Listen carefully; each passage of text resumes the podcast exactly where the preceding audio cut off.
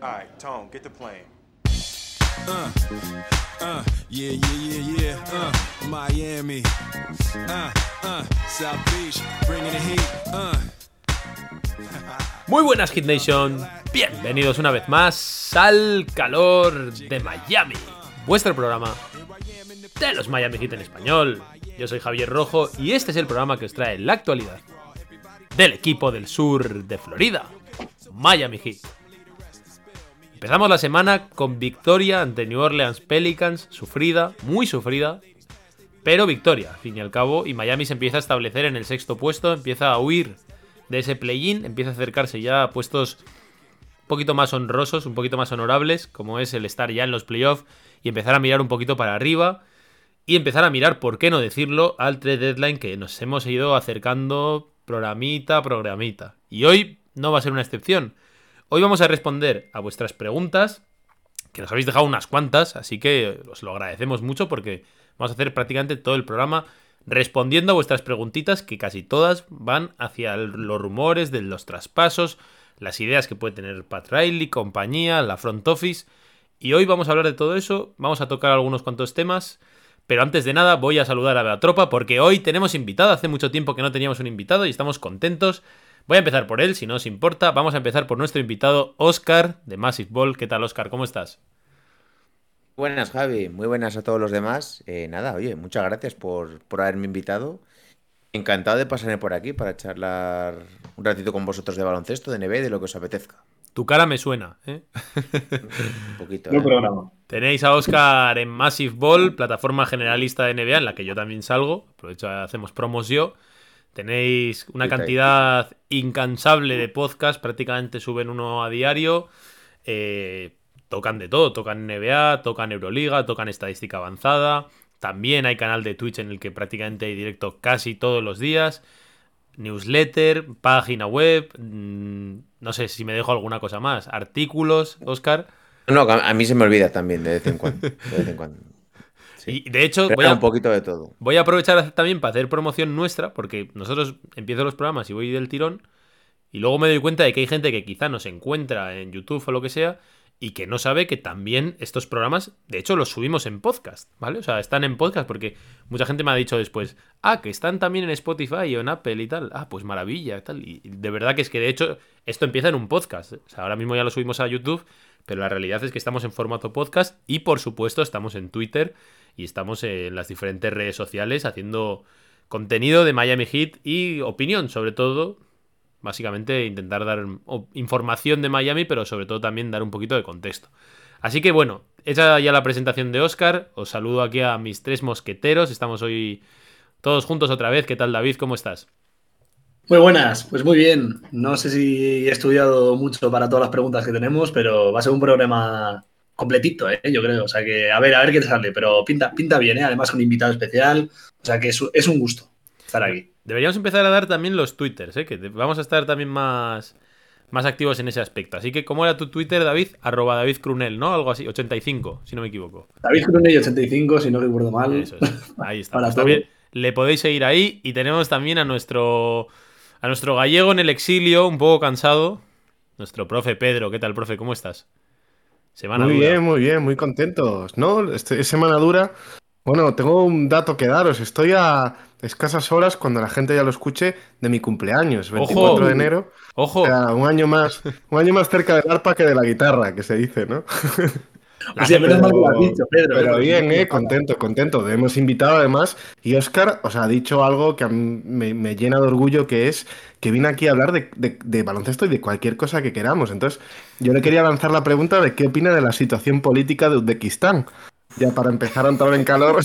Creo que es demasiado complejo para tratarlo solo en un podcast, así que lo dejamos para otro día. Un poquito cuando, cuando ya haya pasado un poco el programa te lo respondo, ¿no?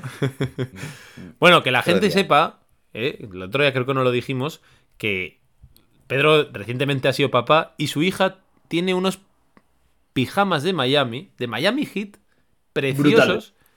Que, bueno, algún día lo, lo revelaremos. Espero que para tu cumpleaños te caiga un pijama de tu tamaño, pero uno parecido, ¿eh? Porque hay pocos regalos mejores que poder hacerte. Hit Lifer, hay que tener siempre el merchant y, y el- mi objetivo es ir también con, con- a juego, pero también con el pijama de mono de estos, de, de- Sí, de sí, que sí, tienen como las tapitas, los botoncitos estos en el culo para que tiene una solapa, pues igual, eso, es- ese Pero tipo de pijamas. Si no llevas Una el cocodrilo también, a juego no me vale. La estás adoctrinando para que sea de los hit también, ¿eh? Y poder ir al, Ameri- Bueno, al- iba a decir bueno. al American Airlines, al, al Miami Dade Arena, ¿eh? Juntos. Eh, eh, Es parte, es parte de la educación de una persona correcta, normal, no sé, que sea de los hit, ¿no? Está- está- Todos estamos de acuerdo en que, en, que, en que tiene que crecer la base de aficionados. Bien, bendecida. Bueno, vamos a empezar ya con el programa, ya hechas un poco las presentaciones. Vamos a hablar muy brevemente, antes de entrar en las preguntas, sobre lo poco que ha pasado desde el jueves, que fue cuando grabamos el último programa, que lo tenéis por ahí en vuestras plataformas favoritas. Y bueno, pues desde el jueves hemos tenido un tropiezo potente en Dallas, cuando nos las volvíamos a dar de... nos las volvíamos a prometer muy felices, diciendo que este equipo estaba ilusionando otra vez. Nos llevamos otro nuevo batacazo contra los Dallas Mavericks de Luka Doncic en un partido que prácticamente Miami no tuvo nada que hacer, no disputó. Y después una victoria contra los Pelicans sin Zion y sin Ingram, después de haberles ganado también en esa misma semana holgadamente, pero esta vez en casa dejando más dudas que, certezas. ¿eh? Un partido bastante accidentado que se llama Miami al final, con polémica arbitral también al final. Así que vamos a empezar dándole la palabra a Oscar. ¿Qué, qué te ha parecido? No sé si viste ayer el partido en Miami, no sé si tuviste la oportunidad. O la desgracia. a a o la desgracia de tener hora. que verlo. A buena hora porque además justo pillaba después de. ¿Cuál era el otro? El de, el de Dallas, de Dallas Clippers, el sí, de Dallas es. Clippers. Y en cuanto acabó me lo, me lo puse. Y pues me ha dado un poco la sensación de- del equipo durante toda la temporada. Que Miami he de decir que es uno de los equipos que a mí me apetece ver, porque muchas veces ya sabemos cómo, en este caos de la NBA, que muchas veces simplemente si tienes jugadores que anoten muchas veces en transición, muchas veces se juega esto en la NBA. Y Miami es de los pocos equipos que bueno, que ves un corte, que ves un bloqueo, que ves cosas y que se agradece de ver muchas veces. Eh, pero un poco lo he visto irregular, pues como todo el año. Por momentos bastante bien, por momentos se quiere apretar, se hace una buena defensa, eh, con las mismas carencias un poco de en el puesto de 4, también sufriendo cuando tienes a veces un jugador interior en contra que, que te coge rebotes en ataque, que te lleva al poste, pero bueno, poco a poco parece que por lo menos se va avanzando un poquito más y se, yo creo que el objetivo de la temporada es llegar a playoff sin pasar por el, por el play-in. Así que, en general, bueno, como toda la temporada, realmente.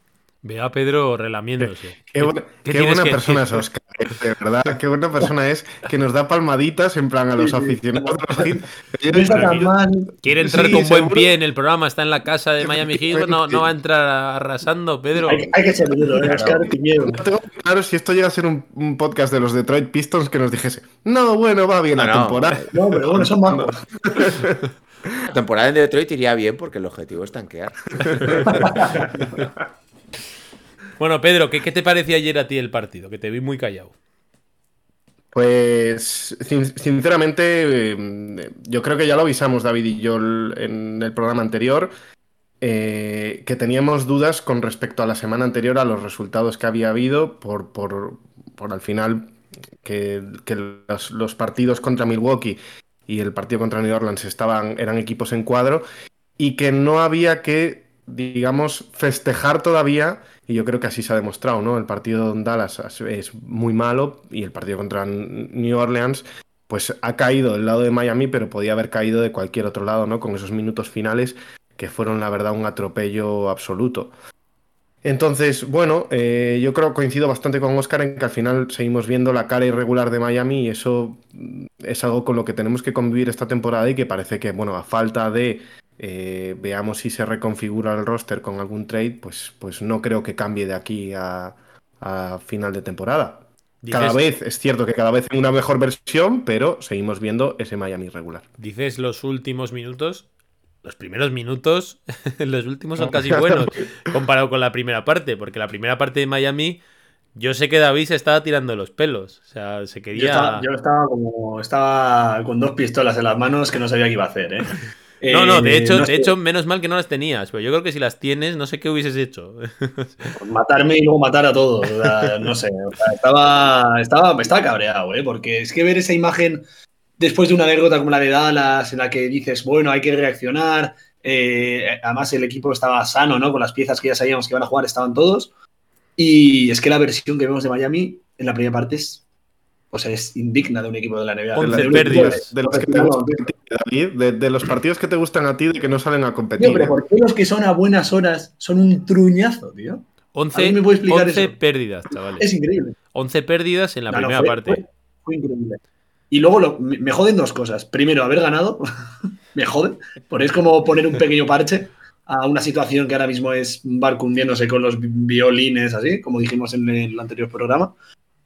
Y otra es que. A ver quién me mata antes, pero parece que ya salen aquí los defensores de Kyle Lowry, que parece que, que ya soluciona la temporada y que parece que, "Buah, menos mal, Kyle Lowry nos ha salvado el partido. Me da igual este partido. Es que me da igual como si mete 40 puntos.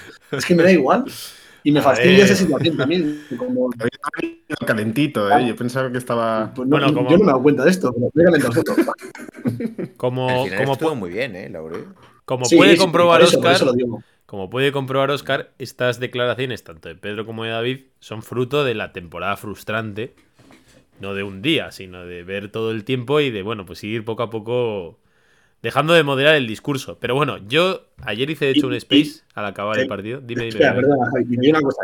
Que si ganamos ayer es porque New Orleans son malísimos, ¿eh? Pero malísimos. O al menos ayer jugaron fatal, horribles y Jim McCollum parece otro exjugador. Un saludo, un saludo para la gente de New Orleans. Sí, sí, un saludo. Que son casi vecinos. Son casi vecinos. Pero que fue un- partido horrible de New Orleans también. O sea que si se gana ayer es porque Jimmy Butler tiene un par de actuaciones buenas en defensa y Kyle Lowry decidió ganar el partido. Y punto. Ya está, perdona, Javi. A ver, nada, por partes. Eh, el partido de Dallas, que nos lo hemos saltado porque no es tan reciente, fue un partido de esos de horrible, sin más. Ese sí que sin paliativos, uno de esos de, de la, cru- ver toda la cruz de este equipo. Y el partido de los Pelicans, lejos de disipar esas dudas otra vez, fue un partido que dejó muchas más dudas que otra cosa. Ahora, no estoy de acuerdo en que lo que más te pueda joder sea la victoria. O sea, entiendo por qué lo dices, entiendo por qué la gente ganar así no te gusta, es feo, pero la realidad es que las victorias para la temporada de Miami son fundamentales, lo hablamos todos los programas, para poder mantenerte ahí a tiro de un trade, por lo menos para darle una cara distinta a este equipo. O sea, yo no te digo hasta dónde puedes llegar, pero ya hemos visto en otros proyectos similares, vamos a decir, a Miami en cuanto a urgencia y presión, como pueden ser los Lakers, que en, otras, en la temporada anterior, por ejemplo, se acaban descolgando y eso ya no lo remonta nadie. Estas victorias para Miami son, que no es, no es esta la única, la de Pelicans. Yo cuento así fácil, tirando un poquito de memoria, cuento 5 o 6 de este estilo, de ganarlas mal, pero acabar ganándolas y que a día de hoy te tienen por encima de otros equipos que, que posiblemente estar por debajo de ellos era una catástrofe absoluta de la que ya no te levantas.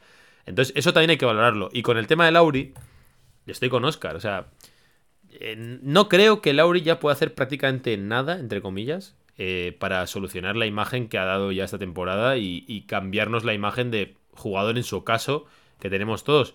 Pero el final del partido de Lauri fue vital. O sea, es que, de hecho, Lauri, las últimas tres jugadas en las que mete En últimos nueve puntos seguidos, ¿no? nueve puntos en el último cuarto, así. pero el yo creo, cuarto creo que mete sí. seis seguidos y con cierta dificultad. O sea, mete una que es- son pasos. La segunda, que es un tirito de media distancia fundamental cuando se estaba calentando New Or- New Orleans. Y un aro pasado de esos de película para este Kyle Lowry, ¿eh? O sea, de, de que yo casi me levanto del sofá de decir, ostras. Y, y el balón que regala prácticamente a New Orleans desde en, en el saque de. Bueno, pero hasta, hasta qué punto eso es algo de Lauri, que Hombre. también tiene su parte de culpa, y hasta qué punto también es, es algo de Spoelstra, Mm, que, vale, que hay bien. que diseñar jugadas. Pero me dices que le pones a, a Gabe Vincent a sacar ese saque, pues bueno, te lo compro. Venga, la has liado un poco, pero Kyle Lowry, tío. Es que le, tir- le tira un melón aquí a Jimmy Butler, que casi hunde Esa- lo que ha hecho antes, ¿sabes? Esa jugada, vamos a hablar un poco del final y ya nos metemos en las preguntas. El final, ayer lo comenté, hice un, eso, un, un space. El final del partido es una cosa absolutamente loca, en la que Miami, por ejemplo, pide dos tiempos muertos para acabar rifándola. Jimmy Butler con el jugador más alto de los Pelicans perderla. Dos tiempos muertos. Dos. para acabar perdiendo la bola. Luego hay un salto ahí que también lo pierden. Bueno, pasa absolutamente todo. Luego están los cinco famosos segundos de New Orleans Pelicans que, bueno, no sé si Bueno, vosotros... la- la- No sé si vosotros veis polémica o no. Oscar, tú que eres un poquito más neutral, ¿qué te parecieron esos 5 segundos que le pitan a los Pelicans? Eh, no los pitan siempre, muchas veces, ¿no? Pero si- con la regla. Digo, la quedando te pueden 15 pitar. segundos ahí. La jugada de Larry Nance también, que se le escapa el balón. Esa, esa jugada. Uf. Pero, pero digo, los A 5 ver. segundos. Luego, el- el- en el salto ese, Balanchunas no tiene el balón, o sea, está cogiéndolo mientras sale por fuera y le, y le pita, o sea, le pide tiempo muerto sin tener la posesión cogida. Es, un, Sí. es una locura. La última falta de Jimmy en el tiro de y- McCollum, que es falta clarísima de Jimmy. Clarísima. Y viene, y todo viene, o sea, todo este desastre de, de marabunta, de que, que así, que fue una carambola, o sea, que podía haber salido para cualquier equipo, viene después de unos últimos 5 o 6 minutos de defensas pésimas, eh, que en realidad, eh, o sea, Miami estaba haciendo, fue cuando Lauri se enciende, ¿no? Y empieza a meter, pero es que Miami, todo lo que conseguía eh, en canasta de Pelicans, se lo devolvía con, con poquísima posición. O sea, Larry Nance se metía por ahí como quería, eh, metían triples sin prácticamente oposición. O sea, la defensa en esos últimos minutos fue un, fue un auténtico desastre. Correcto. Yo, la verdad es que fue un partido de que te quedan sensaciones muy raras. Además, otra cosa que tenemos que comentar es el tema del triple también. Miami está Oh. absolutamente horrible, errático en el triple. Massachusetts sigue estando fatal. Ayer creo que hace un 0 de 4 en, tir- en triples y el día de Dallas hace un 1 de 3 para un total de 1 de 7 en dos partidos. Y bueno, es un poco una tónica de lo que estamos viendo. De hecho, Jimmy Butler acaba con 18 puntos, Mama de Bayo también. Pero bueno, a win is a win, otra más en esta temporada. Y bueno, partido accidentado, pero victoria en el bolsillo, que al final es lo que importa. Y mañana viene Boston. Tenemos buen partido, veremos a ver quién juega por parte de Boston. No hagas eso, David, hombre, que este equipo no sabes qué versión te va a dar tampoco. No sabemos quién va a jugar por parte de Boston, pero no sabes quién va a salir por Miami tampoco. Estoy, estoy jodido, eh, estoy jodido. eh. Sí, sí, estáis- Necesito- hay que levantar el ánimo, una gran hombre. victoria mañana. para- Esta es la casa de Miami, aquí Sí. hay que venir, pues bueno, un poquito... Menuda imagen. Llorado de casa. ¿no? Llorado de casa. Claro, le vamos a dar una Bueno, imagen. yo, vengo aquí, yo vengo aquí a llorar. Los Mucho llorones de Boston, Miami. ¿eh? Sí, sí, Boston tiene un montón de lesiones. Está Robert Williams ahí Sí. entre algodones, no sé si llegará o no. Smart. Eh, sí, Marcus Smart, también. Tatum el otro día no juega. O sea, vamos a ver, vamos a ver. En fin, bueno, de hecho hay algunos que pueden pensar que incluso Boston con todas esas lesiones casi peor, porque te pueden ganar y dejarte más hundido que si estuviesen todos. ¿eh? Y, y- y si, y si ganas, también va a ser con matices. O sea que pase lo que pase, no, no nos va a despejar dudas de ningún tipo. Bien, pues nos metemos ya después de haber analizado esta semanita. Eh, bueno, antes de, antes de meternos, perdón, que hemos dicho que vamos a hablar un último tema, que es el tema del traspaso de Rui Hachimura a Lakers por nada más y nada menos que un ex-hit Kendrick Nunn y unas ronditas, unas segundas rondas. Os pregunto muy rápido, eh, ¿qué os parece, no tanto en clave Lakers y Wizards, sino en clave Miami? ¿Pensáis que Pat Riley tenía que haberse metido en este berenjenal? ¿Os hubiese gustado traer a Rui Hachimura teniendo en cuenta las dificultades que tiene Miami ahora mismo para rellenar esa posición y lo entre comillas barato que ha salido? ¿Tú cómo lo ves, Oscar? Eh, a mí, bajo el punto de vista de Lakers, me parece que es un buen fichaje, porque creo que les hacían falta aleros, a pivots, me da igual cómo lo quieras poner. Y al final estás dando tres segundas rondas, que yo, bajo el punto de vista de los Lakers, incluso decía que tenían que dar las primeras. O sea, imagínate lo que importan las segundas, básicamente para un equipo que tiene que competir ya. En clave Miami, hombre, a mí me hubiera parecido un buen fichaje, porque al final es que no tenéis ningún 4, tío. Está jugando Caleb Martin y, lo poco que. y otros jugadores que no son en esa posición. Si me decís que pues Pat Riley tiene organizado algo detrás y que no es el tipo de jugador que querían y que van a a, por otro jugador, pues te digo, vale, todo, todo ok, ¿no? Pero si simplemente está guiando por impulsos, pues me parece que los Lakers han conseguido un buen jugador joven que tienen que renovar ahora, pero que, oye, que, es- que es, que es un tío con físico, que puede hacer un poco de todo, no es especialista en nada. Yo creo que a muchos equipos les hubiera gustado. Sobre todo te quitas a Nan, mejora por sustracción también, que el pobre está en una temporada horrible. Tú, Pedro, ¿cómo lo ves? ¿Tú crees que Miami se tenía que haber metido o no se tenía que haber metido? Yo estoy bastante de acuerdo con Oscar en que quizá el trade o, o- o que te llame el trade es más por, por la posición que por el jugador, ¿no?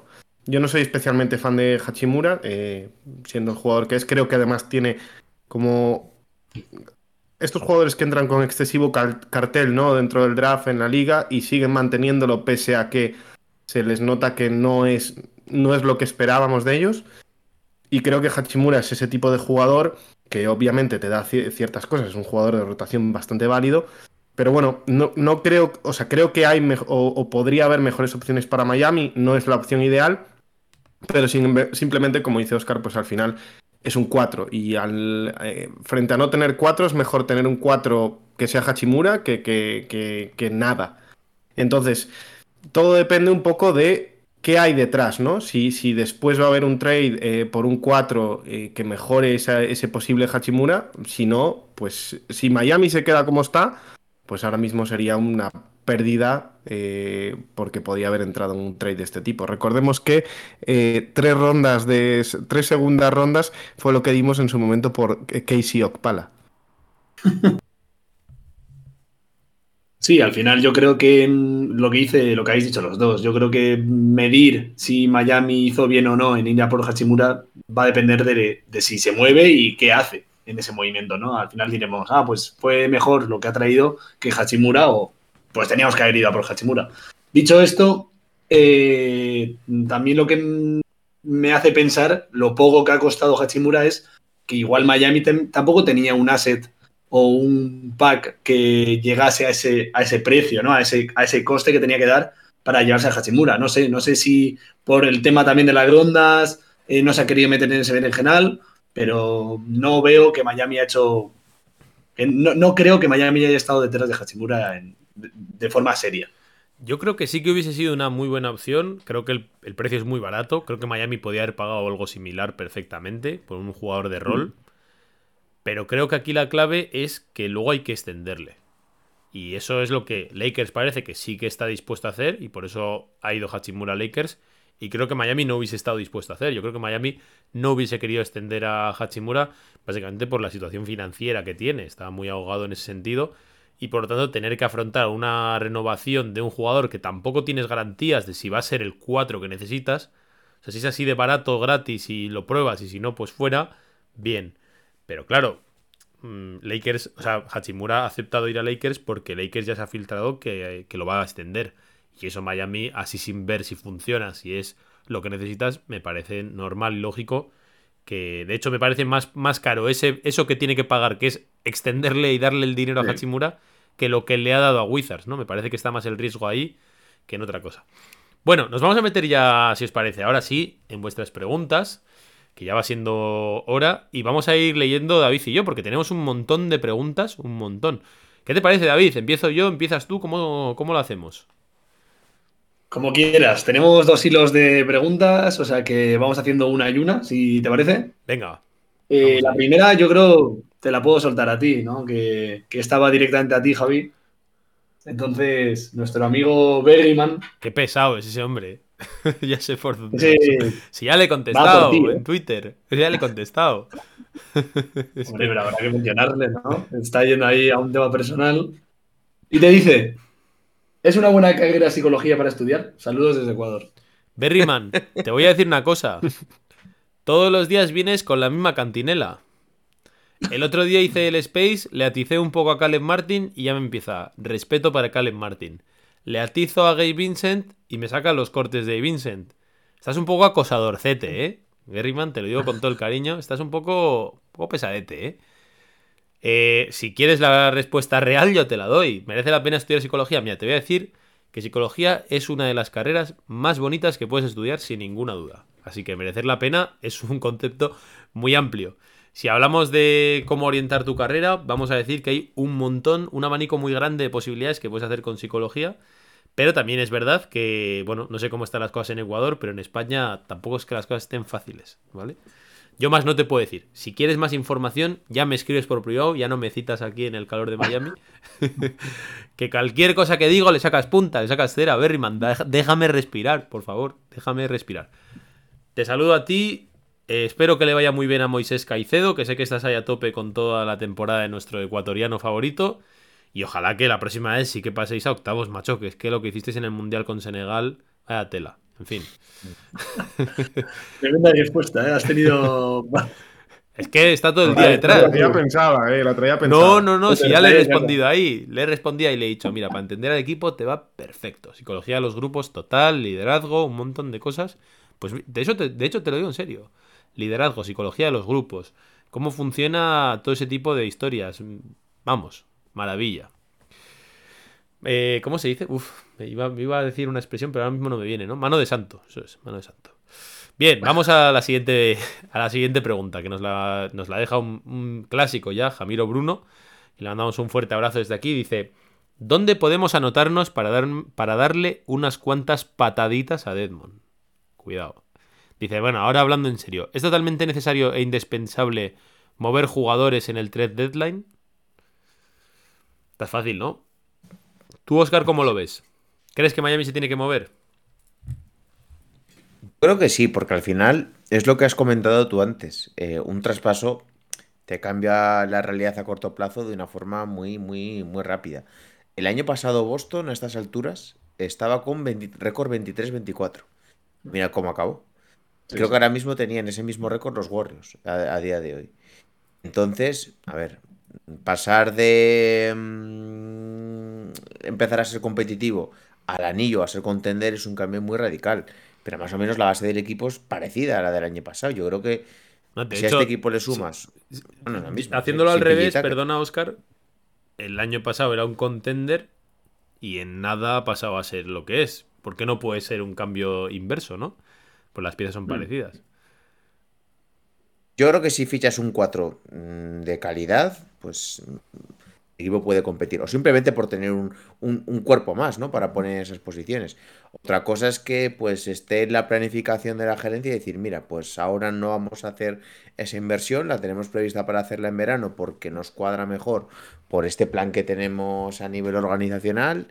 Y entonces, pues ahí, como tampoco lo sabemos, tampoco podemos decir nada. Pero yo creo que se tiene que, aunque sea, hacer un pequeño traspaso para pues competir y por lo menos pelear una, la primera ronda.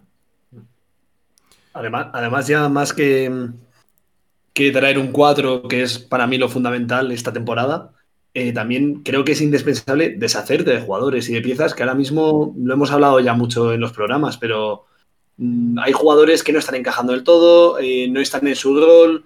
Eh, véase Calen Martin, que a mí me encantaría verlo en la segunda unidad como reemplazo de Jimmy Butler, pero es que no se está viendo esa posición en toda la temporada y ahora mismo a mí no me encaja como cuatro.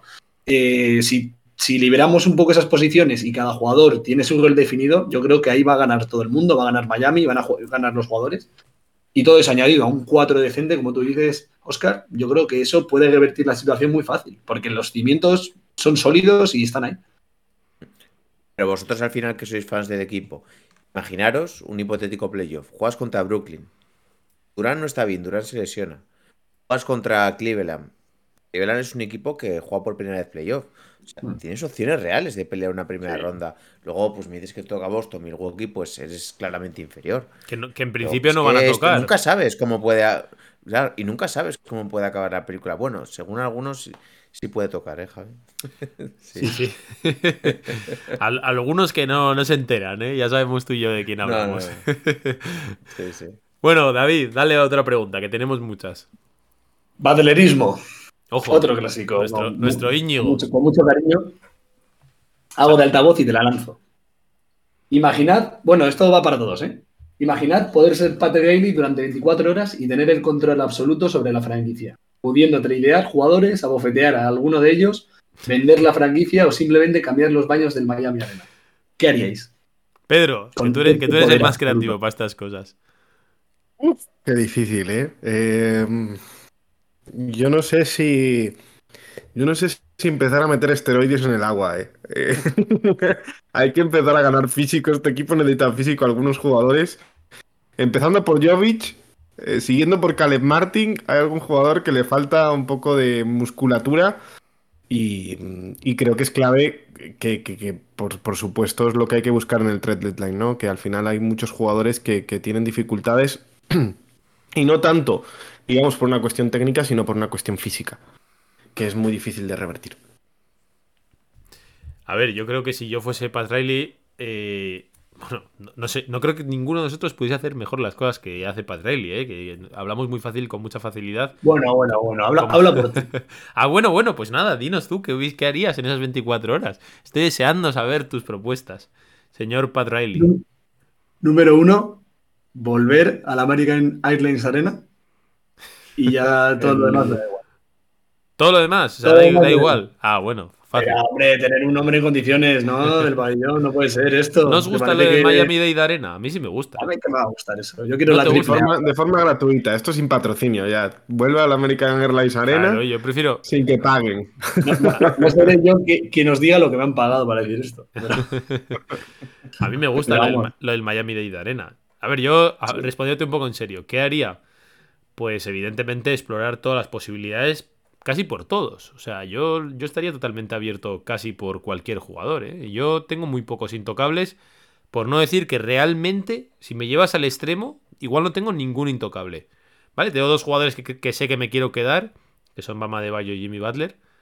Pero realmente yo no tengo intocables como tal. Yo creo que todo tiene su precio justo y más aún en la situación que está Miami y, y teniendo en cuenta que, que igual que ha dicho Oscar, creo que Miami tiene la estructura como para que si se dan ciertas cosas a favor, vamos a decir, te puedas colocar eh, otra vez en una posición como para estar peleando contra los más grandes. Entonces, yo no me cerraría nada. Yo, yo si fuese Riley estaría haciendo llamadas casi que con todos los equipos de la NBA para saber qué puedo lograr de cada uno y luego ya tomar la mejor decisión, que no sé si es lo que estará haciendo, pero yo sé que, Sí, vamos, que no tendría Yo creo que en estos casos, en, en estos casos esperas, ¿no? Eh, a, a que se rompa quizá algún proyecto.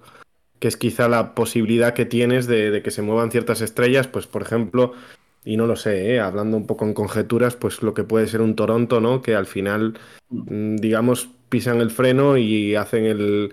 eh, o sea, y cambian la dinámica Minnesota. absolutamente y, y se, te, se te pone en el mercado, por ejemplo, o alguien así al que puedes tirar, o un Chicago que también tiene esas posibilidades de que rompa el propio proyecto, ¿no? Pero, pero es cierto que, o sea, quitando esos momentos que además suelen ser muy cercanos al deadline, ¿no? Cuando un, cuando, cuando un equipo que está en esta situación más o menos se le pone de cara a algo para decir, vale, rompemos el proyecto, eh, es difícil vislumbrarlas antes de, ¿no? Esos días antes, ¿no? No suele pasar. Hombre, en el, en el deadline pasan muchas cosas. Por una parte está el tema de lo que ha dicho Pedro, que son los equipos que necesitan un cambio urgente porque se están desmontando, como has dicho tú de Toronto y tal.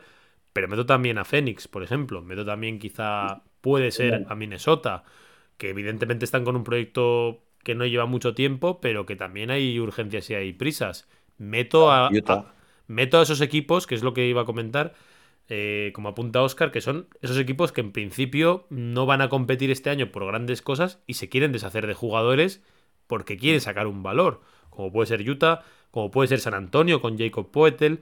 O sea, hay, muchos, hay muchas cosas que pueden estar ahí. Naz Reid, que también se ha hablado, ¿no? Hay muchos jugadores que pueden estar ahí, habrá que, habrá que mirar a ver qué se puede sacar. Pero bueno, como sé que lo vamos a abordar en el resto de las preguntas, porque tenemos muchas, vamos a ir. Hemos pasado ya esas 24 horas de Riley y vamos a ver qué más. Bueno, ¿hay algún jugador al que os gustaría bofetear? No sé, que nos lo han dicho aquí. Bueno, a Duncan Robinson no le venía mal. Ojo. Y lo de reformar los baños también, ya, ya sí me pone. Los baños, yo creo que no estaban mal, ¿eh? No, no, no tengo mal recuerdo de los baños. El horario de las tiendas, Javi, el horario de las tiendas. El horario de las tiendas. Sí, Eso- y, y- y bueno, pero eso ya es una cosa más de la cultura americana también, que son un poco, son un poco inflexibles con las normas y todo eso, ¿eh? Que me acuerdo que el, el día del Game 7, creo recordar, había una tormenta brutal, estaba ahí guarnecido así y no me dejaban ni estar bajo el techo, ¿sabes? Preferían que me estuviese calando por ahí a estar debajo del techo bien resguardado sin molestar a nadie, ¿eh? Pero bueno, esas cosas, Padre apúntalas. Os digo otra cosa, que yo, yo creo que se nos ha olvidado la más importante. ¿eh? Si alguno de nosotros eh, fuese Bailey, lo primero que habría que hacer sería llamar al calor de Miami e invitarles a, a venir a, Hacerles a. Miami a ver los partidos y a, a trabajar con ellos y estrecha colaboración y, y Muy bien. percal, ¿eh? Para eso te pagamos, David. Bien visto. Para las choreadas. Venga, voy con la siguiente. Bueno, voy a mencionar los que nos han dicho, pero esta no es una pregunta seria porque nos dicen, objetivamente, Gabe Vincent ya es superior históricamente a Michael Jordan. Está, está- este Gabo Gabriel Vilita está muy, muy emocionado después del partido de Gabe Vincent contra Milwaukee Bucks. Así que nos lo dice. Luego Leonardo Ochoa nos dice: El caviar no se vende. Haciendo clara alusión a mi pedazo de metáfora, David, con el caviar.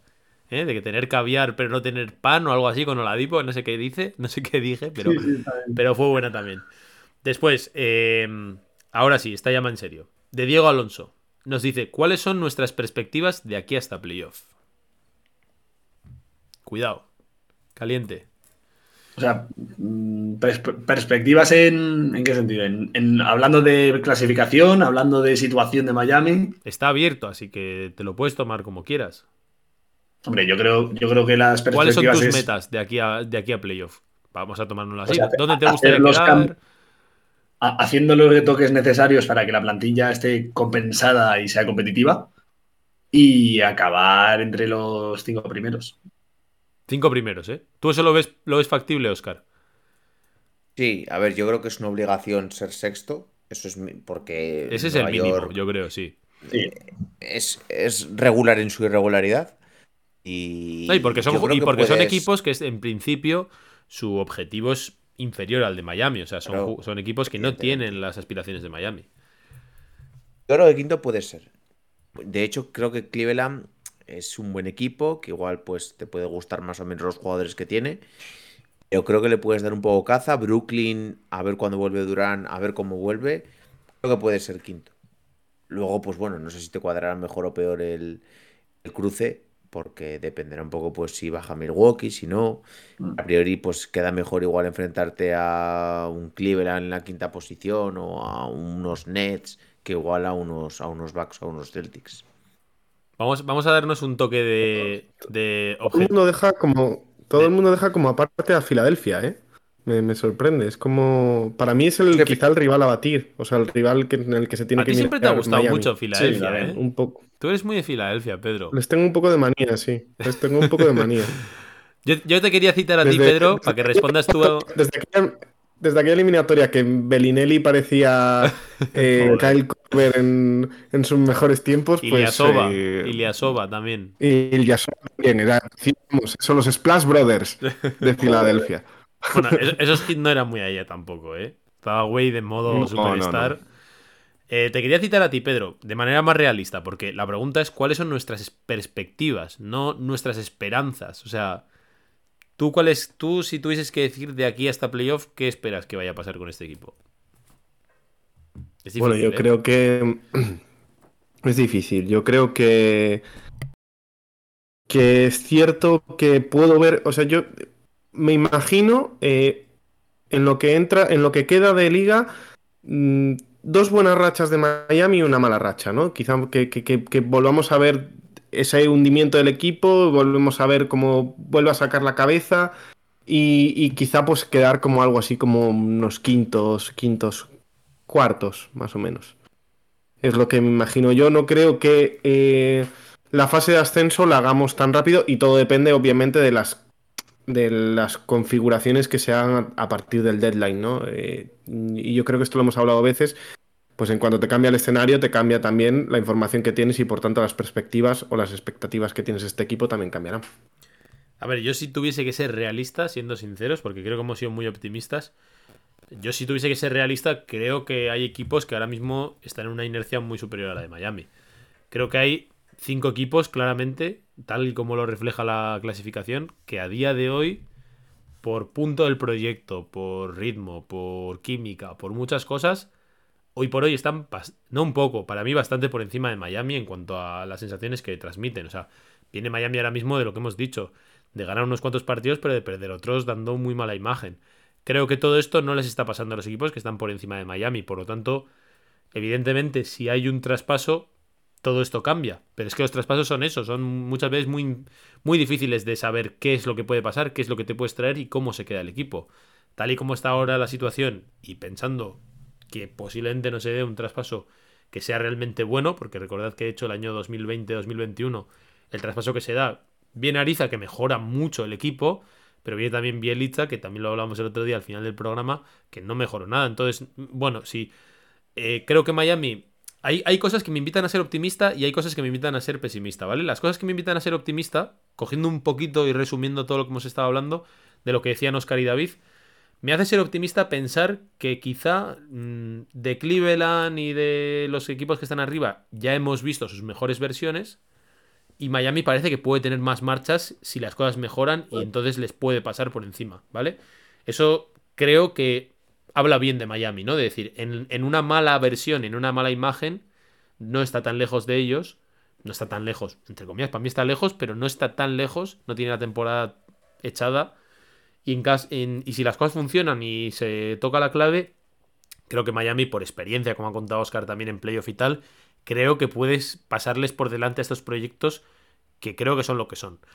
Y luego, eh, siendo un poquito más pesimista, también creo que Miami parte desde más atrás. O sea, es también una evidencia que Miami parte desde más atrás y por lo tanto tiene que hacer varias cosas para pasarles por delante. O sea, puede darse, pero tienen que hacerlo. Y eso nadie te lo garantiza y probablemente también no se arregle, no se toque, porque la situación financiera de Miami y de capital de draft y de todo eso es complicada.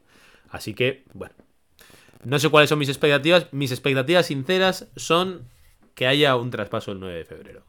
Si no hay un traspaso el 9 de febrero, o unos, porque no creo que sea. Yo, yo me la juego y espero que de hecho sea más de uno o uno grande a varias bandas. Yo estaría absolutamente decepcionado, estaría hundido, ¿eh? Lo digo aquí. Bueno, es que hay que, hay que, hay que tener en cuenta que serían dos, ve- o sea, tan- un verano Sí, dos ventanas de traspasos, y sí. dos ventanas de traspasos de Riley sin moverse. Sí, Es que- sí. A mí me extraña mucho, ¿eh? La de verano ya nos la. Que sea para liberar salarios. Claro. Que sea para aligerar salarios de alguna forma.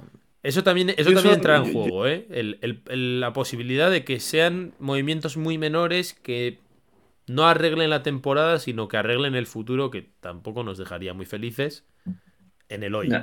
¿Vale? A mí eso me cuesta verlo, ¿eh? Me cuesta verlo porque yo creo que mm, se- lo, amante que es Riley, ¿no? De estos run it back, etcétera y tal.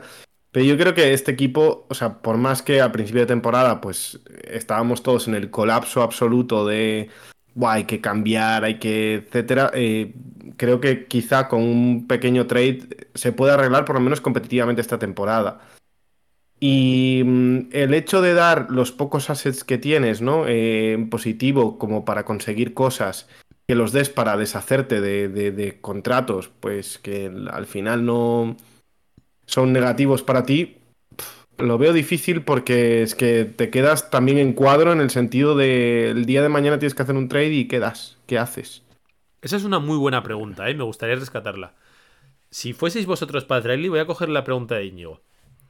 Si fueseis vosotros Pat Riley, eh, ¿qué creeríais que es más prioritario?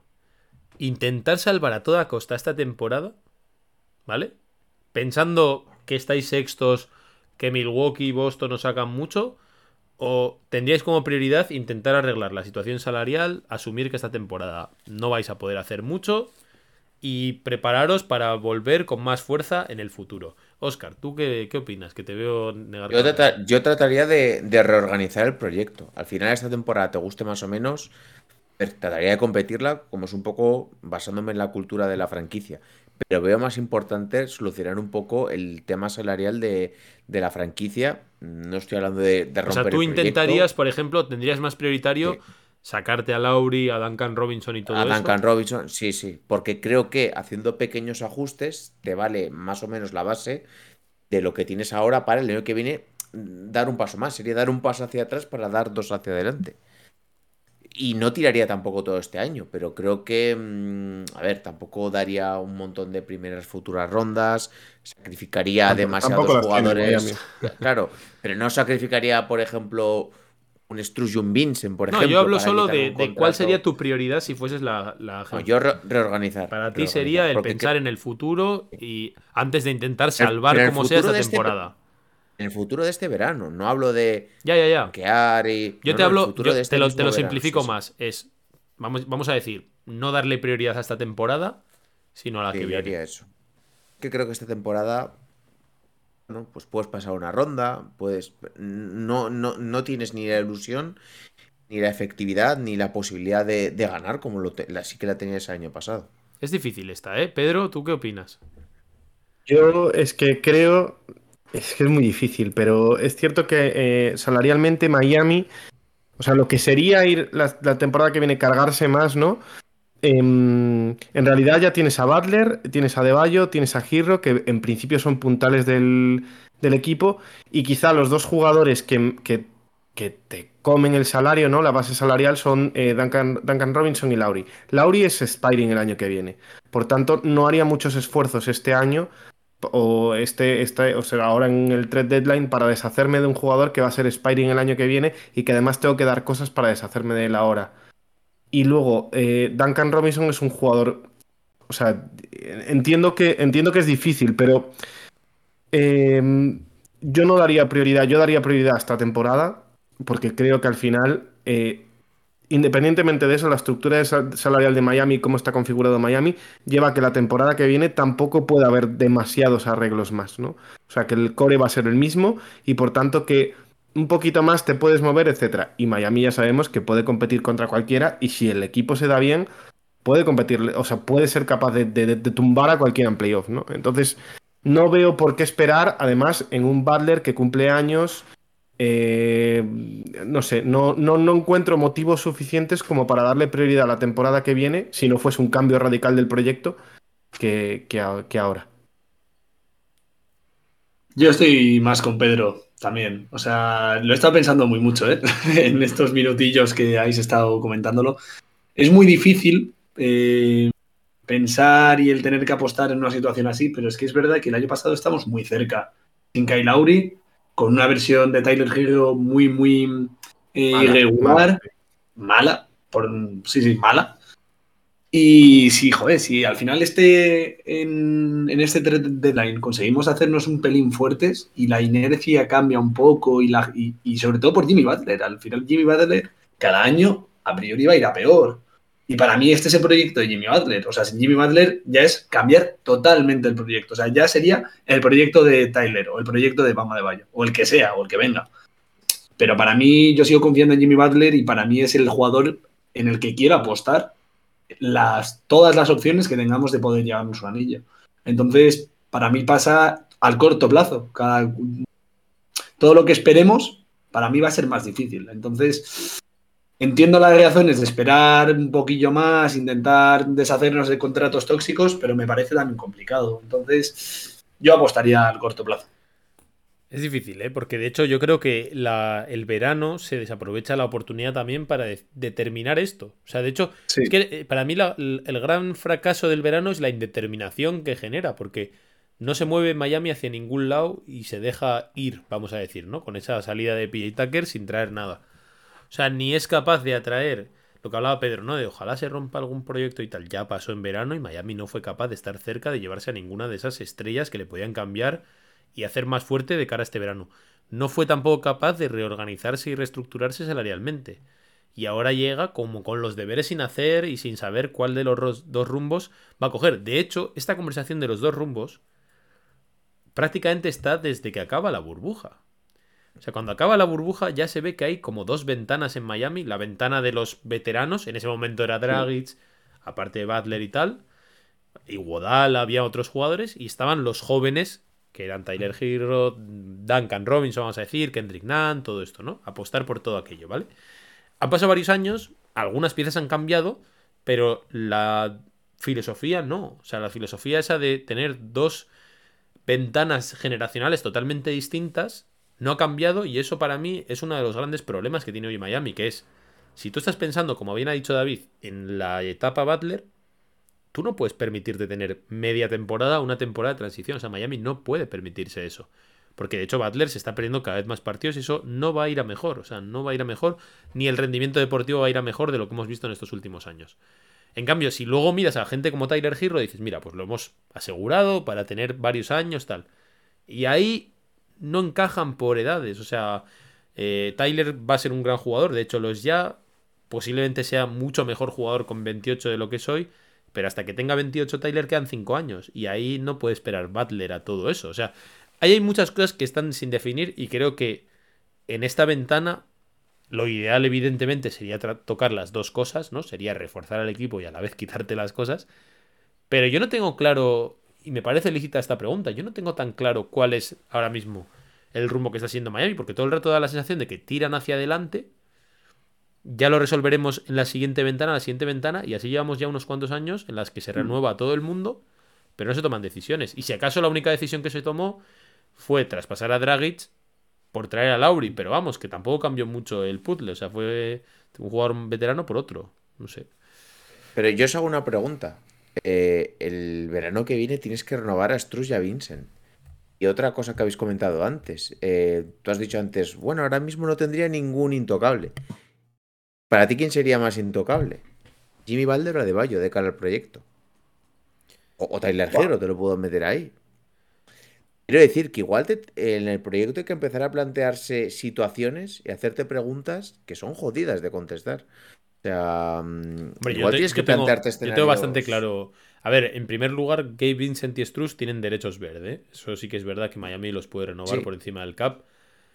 Pero, pero es que el año que viene tienes comprometidos 175 100%. millones. O sea, independientemente de los derechos verde, no creo que Mickey Harrison quiera pagar los millones que sea de, de impuesto de lujo por un sexto del este. Eso lo tengo muy claro.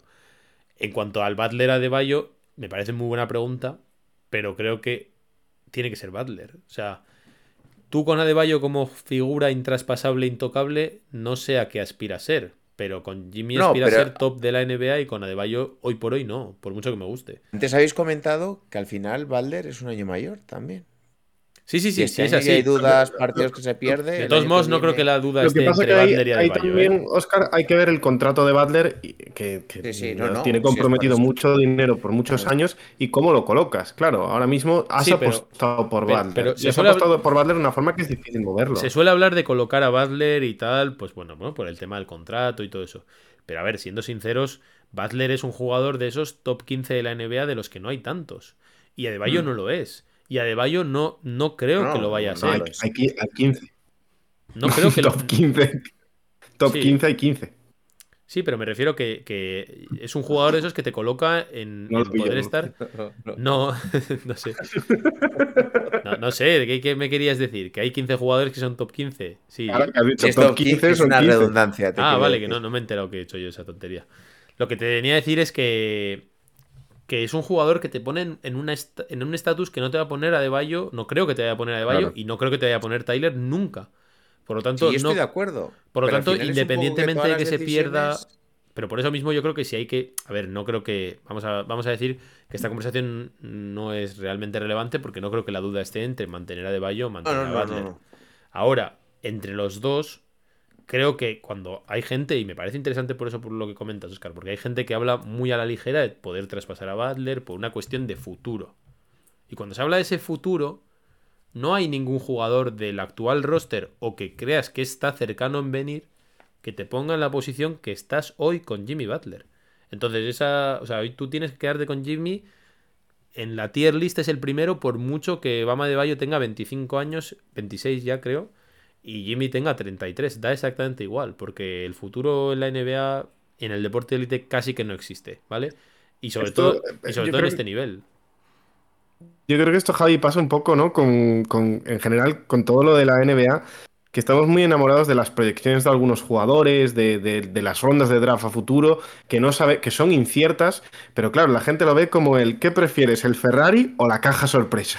La ¿no? caja. La caja sorpresa. Esa- ¿Qué Pero bueno, pasar? pe- ¿Qué hay, pero, qué hay en esa caja? pero yo creo que esta No vez no sé. es ni la caja, Pedro. Igual es algo mejor que un Ferrari. Yo creo que eso, yo eh, estoy de acuerdo, pero creo que esta vez ya no es ni la caja, porque la caja te lo compraba en la, en la burbuja, donde Bama de Bayo había demostrado una cosa que dices tú, ostras, este va a ser buenísimo. Y, y- y Tyler. Pero bueno, ya llevamos 3, 4, 5 años con estos jugadores, sabemos lo que son hoy y sabemos, y la proyección de la caja misteriosa no es tan misteriosa. Ya es más real y decir, bueno, pues, pues mm, yo no creo que Sí, Tyler este, este- este a priori es su techo. Luego lo pueden No romper, creo que Tyler pero- vaya a ser eh, Luka Doncic dentro de unos años. Ya, Ya pero mira, justo lo, lo- lo podemos unir ahora con otra pregunta, ahora, ahora la comento. Pero claro, si yo, yo entiendo a Oscar en que si mover ahora mismo eh, en ese trade de- deadline a Jimmy Butler te supone que igual te puedas traer a, otra, a otro conjunto de estrellas, que otra cosa es que haya disponibles, ¿eh? Pero que cambies el proyecto, en vez de ser Jimmy Butler, sea Bama de Bayo y la X que está por venir, ¿Qué haces? yo, La ojo, caja yo no digo que, que- yo, yo no digo que Bama de Bayo tenga que ser la primera espada del Claro, proyecto. exacto, ese es el tema. Digo que como El jugador proyecto que sea diferente. joven, No, no, que- por supuesto, sí, sí. Pero a ver, que yo te Claro, digo, y eh, te traes Luego, a- aparte, Ujú. claro, es que si vosotros me decís que la idea es seguir compitiendo hasta que se acabe el contrato de Jimmy Balder, me parece, me parece lícito. Si es lo que está planeado y organizado detrás, bien. Pero si eso es así, ahora el equipo, eh, la gerencia debería moverse para reforzar al equipo y de hecho ya lo habéis comentado vosotros, debería haberlo hecho en verano. Si, Claro. si esa es la idea, no entiendo por qué no se ha hecho desde el Claro. principio. Es bueno, no puedo ir a por Durán, no puedo ir a por. Vale, pues me traigo un. Un 4 al uso, no quiero dar ningún nombre para tampoco faltar a nadie. Pero un 4 que te soluciona el papeleto. En Joy Crowder, por ejemplo, que se ha, Ujú. se ha rumoreado, que el equipo hubiera sido otra cosa, por ejemplo. Sí, Lo o que no entiendo, ¿por qué no se. Yo, por ejemplo, con Jimmy, si, si llegamos a un punto en el que Jimmy está, vamos a hacer un símil al nivel de Lauri hoy, vamos a decir, un poco mejor, pero bueno, da igual. Evidentemente no te merece ya, por mucho que sea de Jimmy Butler, seguir apostando por él. Pero Jimmy, cuando está sano, sigue demostrando que es un jugador que te Sí. coloca en ese umbral. Por lo tanto, Sí. mm, no puede haber discusión en cuanto a que hoy, que estás ahí, salvo que de repente te traspasen a una estrella que te salga mejor, pero no creo que exista ese escenario, ahora lo hablaremos. eh, pues no sé, es que no, no hay. O sea, lo que decía Pedro un poco, la caja misteriosa, o sea, por compararlo con Tyler, ¿no? Tyler es un grandísimo jugador, pero es que no está cerca de ser lo que es un jugador como Jimmy. Hoy por hoy no lo está. Entonces, Y el tema, y, y el tema de no moverse, Oscar, es un poco por la falta de assets, ¿no? Al final, este verano, eh, la estructura salarial de Miami eran todo mínimos y jugadores, eh, Adebayo, Butler con un máximo, eh, Tyler por renovar, entonces son jugadores que difícilmente puedes mover y conseguir algo. Y rondas a Miami le faltan. Y no había contratos medios, que eso lo habéis eso comentado es, muchas eso veces. es. Ahora sí los hay, ¿eh? Ahora sí los hay. Ahora lo hablaremos. Dale, David, dale a la siguiente pregunta. Claro. Al hilo de lo que estamos comentando, Emanuel Torres nos pregunta. Que ese es de Massive, ¿eh? supuesto- Ese es de Massive. Sí, sí, grande, grande. Me, me, me he liado. ¿Qué estaba pensando en la pregunta? Dice: Con los supuestos rumores de que Luca quiere a Jimmy en su equipo, ¿creen, ¿creen posible que Dallas tenga lo necesario para hacer una oferta que, a que a Pat le pueda interesar? No, siguiente Claro, pregunta. ese es el tema. Que vale. Luca quiere a Jimmy Butler. Miami tiene opción de igual colocar a Jimmy Butler y pensar en un futuro. Pero ¿qué tiene Dallas para dar? Nada, ¿Qué, nada, qué- nada, qué nada. tiene Dallas que a, in- que a Miami le interese? No tiene nada, no tiene nada ni para llevarse a, a Tyler. No. Ah, no, no, ta- menos. Sí, como para hablar de, como para hablar de, de Jimmy, ¿sabes? No, no- no sé si tiene cosas hasta para llevarse a Oladipo, no te digo más. No. Sí Bueno, tiene, sí, sí, tiene, sí sí, tiene, sí. sí tiene. Sí tiene. Sí tiene sobre todo porque Miami necesita cosas. Pero Sí. vamos, que los ases que tiene Dallas, eh, Y Dallas, funcionan más o menos en Dallas, todos son jugadores de rol y Doncic prácticamente. O sea, Da- Dallas no se caracteriza Reedy. por. No se caracteriza por haber tenido una gran gestión estos últimos años. ¿eh? Es que de hecho, Dallas, ¿qué jugadores tiene que digas, joder, qué apetecible por contrato y por lo que te da? Finn Smith, Finn Smith, Sí, puede ser. Jugadores muy de rol, pero poco Bullock, más, ¿eh? Ever. Sí, pero que son jugadores. Mm. esos tres, mm, Bullock igual menos, te los puedo comprar, pero Dallas casi que se caracteriza por tener malos contratos, como el de Hardaway y como el de Dinwiddie. Hardaway está jugando mejor, ¿eh? Ahora. Sí, sí, bueno, ya sabemos que Pero vaya, ya, ya sabes, ya sabes lo pero que sí, eso es. casi nunca justifica el contrato que tiene. No, no.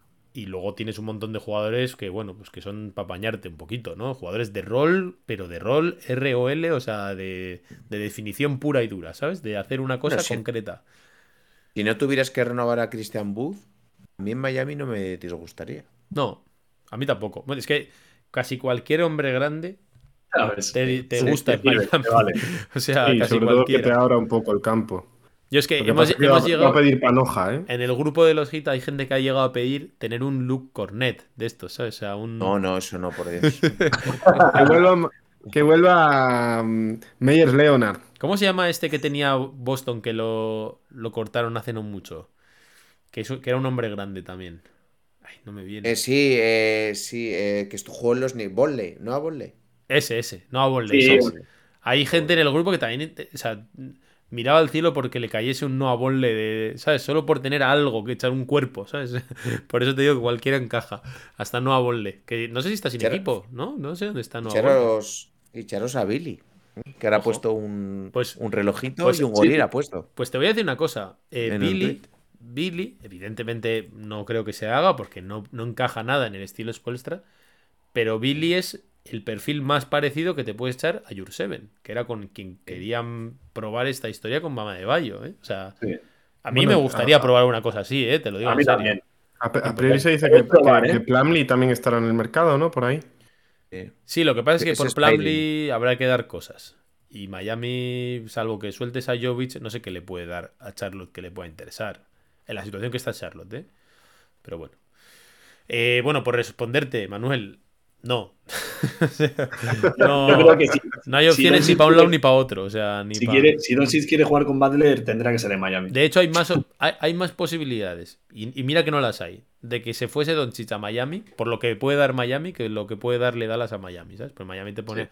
a Giro de Bayo y cosas y, y yo qué sé. No, pero yo qué sé. Pero ¿qué puede Sí, poner no. Dallas? O sea, no puede poner nada, ¿sabes? No puede poner absolutamente nada.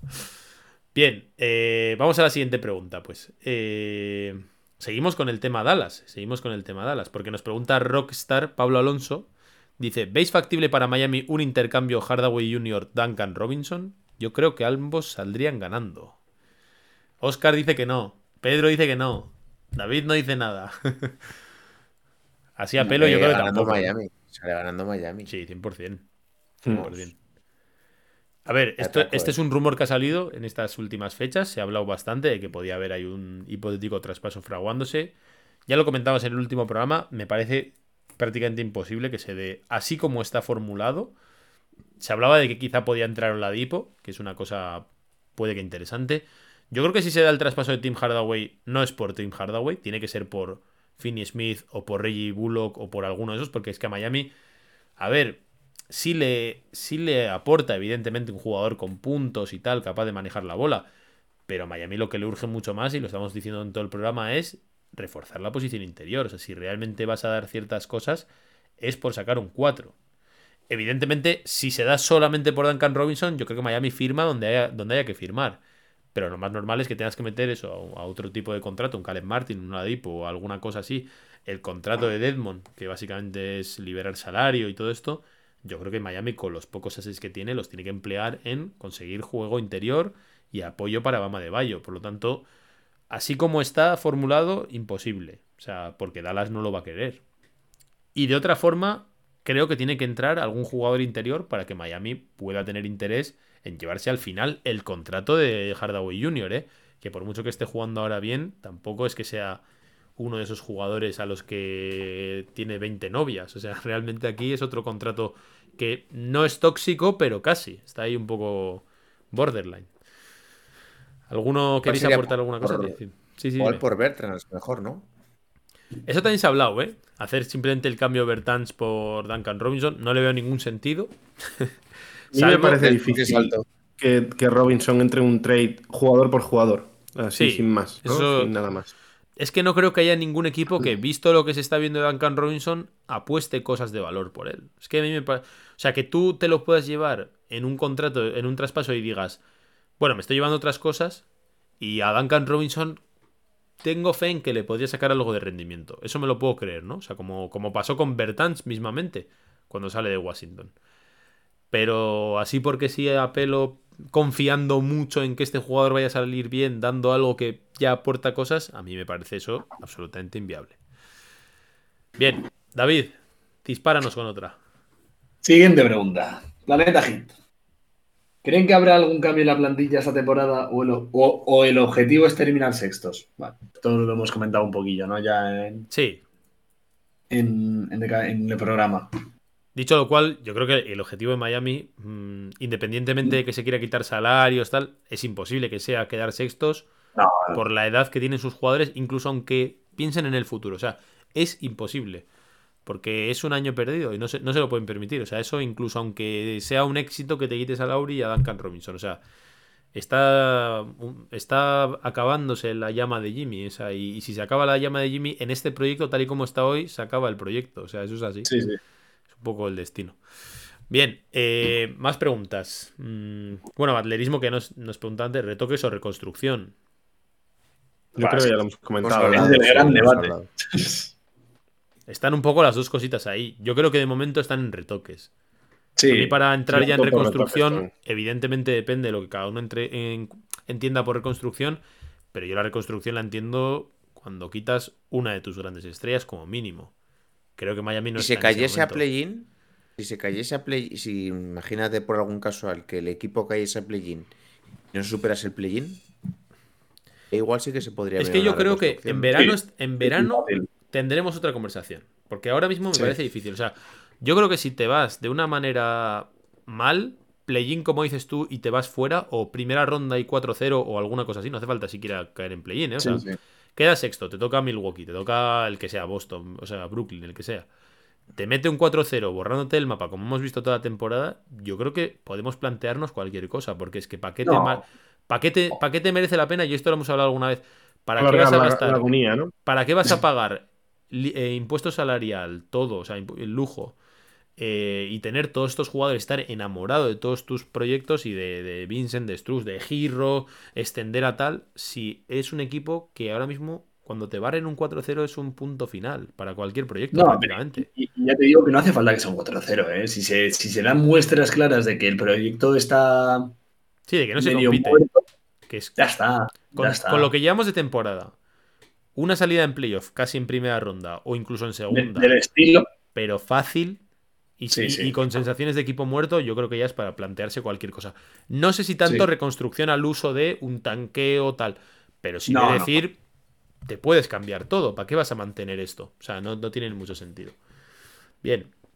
Dale, David. Vamos a por otra. Voy. Un coronel, coronel Blado. A ver, veamos. Pat ha manifestado que su proyecto aún no está culminado. ¿Crees que la estrategia será montar un equipo competitivo para ganar el campeonato, digamos, en tres años y entonces dejarlo en lo alto? Luciría un anillo en cada dedo. Es un poco algunas cosas que hemos comentado, pero estaba más orientada a Pat Riley. Y esa es una buena pregunta, ¿eh? ¿Tú, Oscar, qué crees que le queda a Pat Riley de. O sea, ¿por, qué sigue estando Pat Riley de General Manager? ¿Cuál es su objetivo? Mm, Ahí estoy un poco perdido en cuanto a si ha dicho algo, vosotros lo sabéis mejor, eh, de cuánto quiere continuar, de cuándo se quiere retirar. Imagino que le gustará dejar en la franquicia en, en un buen lugar, que yo creo que en general la franquicia está en buenas manos, la ha dejado siendo competitiva. Eh, pues bueno, sería una bonita despedida pues dejarla ganando, jugando unas finales, o por lo menos como mínimo como estuvo el año pasado. Mm, O por lo menos con una buena perspectiva con jugadores jóvenes, una buena perspectiva salarial, pero eso vosotros lo sabéis un poquito mejor que yo. Nada, o sea, básicamente, con estas últimas temporadas tan exitosas de Miami, se ha estado rumoreando prácticamente todos los años de si podía ser la última de Riley y tal. Y el, el año pasado, tras perder con Boston en el séptimo partido, Riley salió y básicamente dijo que, que no, no entendía por qué todo el mundo le quería retirar. O sea, porque a él le quedaba cuerda para rato. Básicamente que dijo que se ponía todos los días, a- que, que le- que nos ganaba cualquiera haciendo flexiones, vino a decir, ¿eh? Así literal, dijo, o sea, esa frase la dijo Pat Riley. Por lo tanto, mm, parece que le queda cuerda para rato, pero tampoco sabemos muy bien cuál sigue siendo la, la motivación o si podía mover, morir con esta ventana de jugadores que tiene ahora mismo, ¿no? Con esta generación. Es del 45, tienes 78. 70 y- no, seten- 78, ¿no? 78, ¿no? 45. 78 A ver las ya, mates. joder. 75. Sí, 78. 78, Sí, 78, 78. sí. Me has hecho dudar. 78 añacos tiene. No. 78 tacos tiene Pat Riley. Está mayorcito, ¿eh? Ya quiera él o no quiera, él seguro que está pensando en, en el relevo, es, es obvio. Él y la franquicia, seguro. Sí, pero llevamos un montón de años que si iba a ser el relevo eh, Batier, que si tal, o sea, pero te hablo Bueno, ya sabes, el años. pensamiento que tengo ahí, yo creo que es, es Poelstra el siguiente en, en pasar a la función de General Manager. Ya, pero la, la motivación es ¿qué le queda a Pat Riley? O sea, por... ¿Creéis que lo... ¿Creéis Que- que, por la- ejemplo... la Hay gente que, tiene desde el hay gente que lo uno. tiene metido ese gen, ¿eh? Como dice. Que cada año es un reto el, hacer el mejor equipo posible. el- ¿Creéis que, ¿Creéis que la edad de Pat Riley Igual. le puede hacer ser más impaciente? Porque un Pat Riley con la edad que tiene, igual quiere apostarlo todo a este proyecto ya, ya, ya, en vez de tener esa mentalidad como tenemos nosotros de, bueno, esperar a dentro de tres años, organizar todo y tal, porque claro, en tres años él tiene 81, ¿sabes? Pues yo creo que al revés. O sea, fíjate Sí. que yo creo que en, en impaciencia, an- anteriormente yo creo que tenía el, el dedo más, más cerca del gatillo siempre. Y creo que en las últimas temporadas se ha ido enamorando un poco del run it back, ¿no? Que siempre lo hemos visto. eh, Bueno, pero este año no se le puede acusar de eso, ¿eh, Pedro? No, lo ha intentado, lo ha intentado. O sea, él dejó clarísimo, clarísimo, yo de las, de las ruedas de prensa más bestias que he visto de Padraili, de decir, yo no quiero volver con este equipo, no le ha quedado otra que tragar, pero él dejar clarísimo lo que quería hacer, ¿eh? Y Sí. que de hecho normalmente se solían guardar bastante más las cartas, pero esta vez salió diciendo, yo sé que puedo volver con este equipo, vamos a ser buenos y tal, pero no quiero. O sea que otras veces que sí que le hemos acusado de enamorarse de Kelly Olynyk, de no sé, de Winslow, de toda esta gente, de bueno, de Wise y tal. Pero esta vez yo creo que eso no se le puede echar en cara a Padraili, ¿eh? O sea, que a intentarlo está claro que lo ha intentado y no, no ha habido posibilidad. Pero no creo que sea una cuestión de enamoramiento del proyecto y tal. Yo, respondiendo un poco a la pregunta que nos han dejado, eh, es difícil, ¿eh? O sea, Padraili yo creo que nadie sabe qué es lo que quiere. Nadie. Porque todos los rumores siempre apuntan a eso y luego sale Riley y dice Un que nos gana anillo, haciendo eso. flexiones. Siempre, es un anillo. ¿Y tú crees que si Miami ganase el anillo, él se retiraría? Es que yo tampoco lo sé. No. Y en el, y en el caso de San Antonio, por ejemplo, cuando, decir. cuando ya hemos visto que cambiaba la inercia y iban a tanquear, y Popovich no se ha ido tampoco. Es que es. Esta Pero gente... es distinto, yo creo que es distinto, ¿eh? Porque el- la función de Riley es más cómoda, más cómoda o, o menos des- o- o yo creo que tiene menos desgaste que la de Popovich. Sí, no es del día a día, de estar ahí abajo en la pista. Es un poco más de despachos, de, de arquitectura, de. Sí, que puedes tener, puedes ir delegando cosas que, por ejemplo, eh, siendo Popovich no puedes delegar, ¿no? O te cuesta más delegar. Ya, Popo- ya, mira que Popovich, tienes- ¿cuántos años tiene, Oscar? Es del 49, o sea, tiene cuatro menos que Patraili. Ya, ya ves. O sea, 74 o algo así. Es que Popovich creo que su esposa murió hace unos años Sí, Sí, y creo que dijo, claro, que ahora no tenía nada que hacer. Entonces, es ya que, ves. que, que no le esperaba No sé. Oye, que- de todos modos, Ir cada a vez ver que- obras. Sí. eh, Cada vez que Padrelli hace una aparición, se le ve fino, fino, ¿eh? También os digo. Se le ve que está El perfecto. documental este de los. Lakers que sale, padrino, el chaval. está impecable. Sí, sí, sí, total.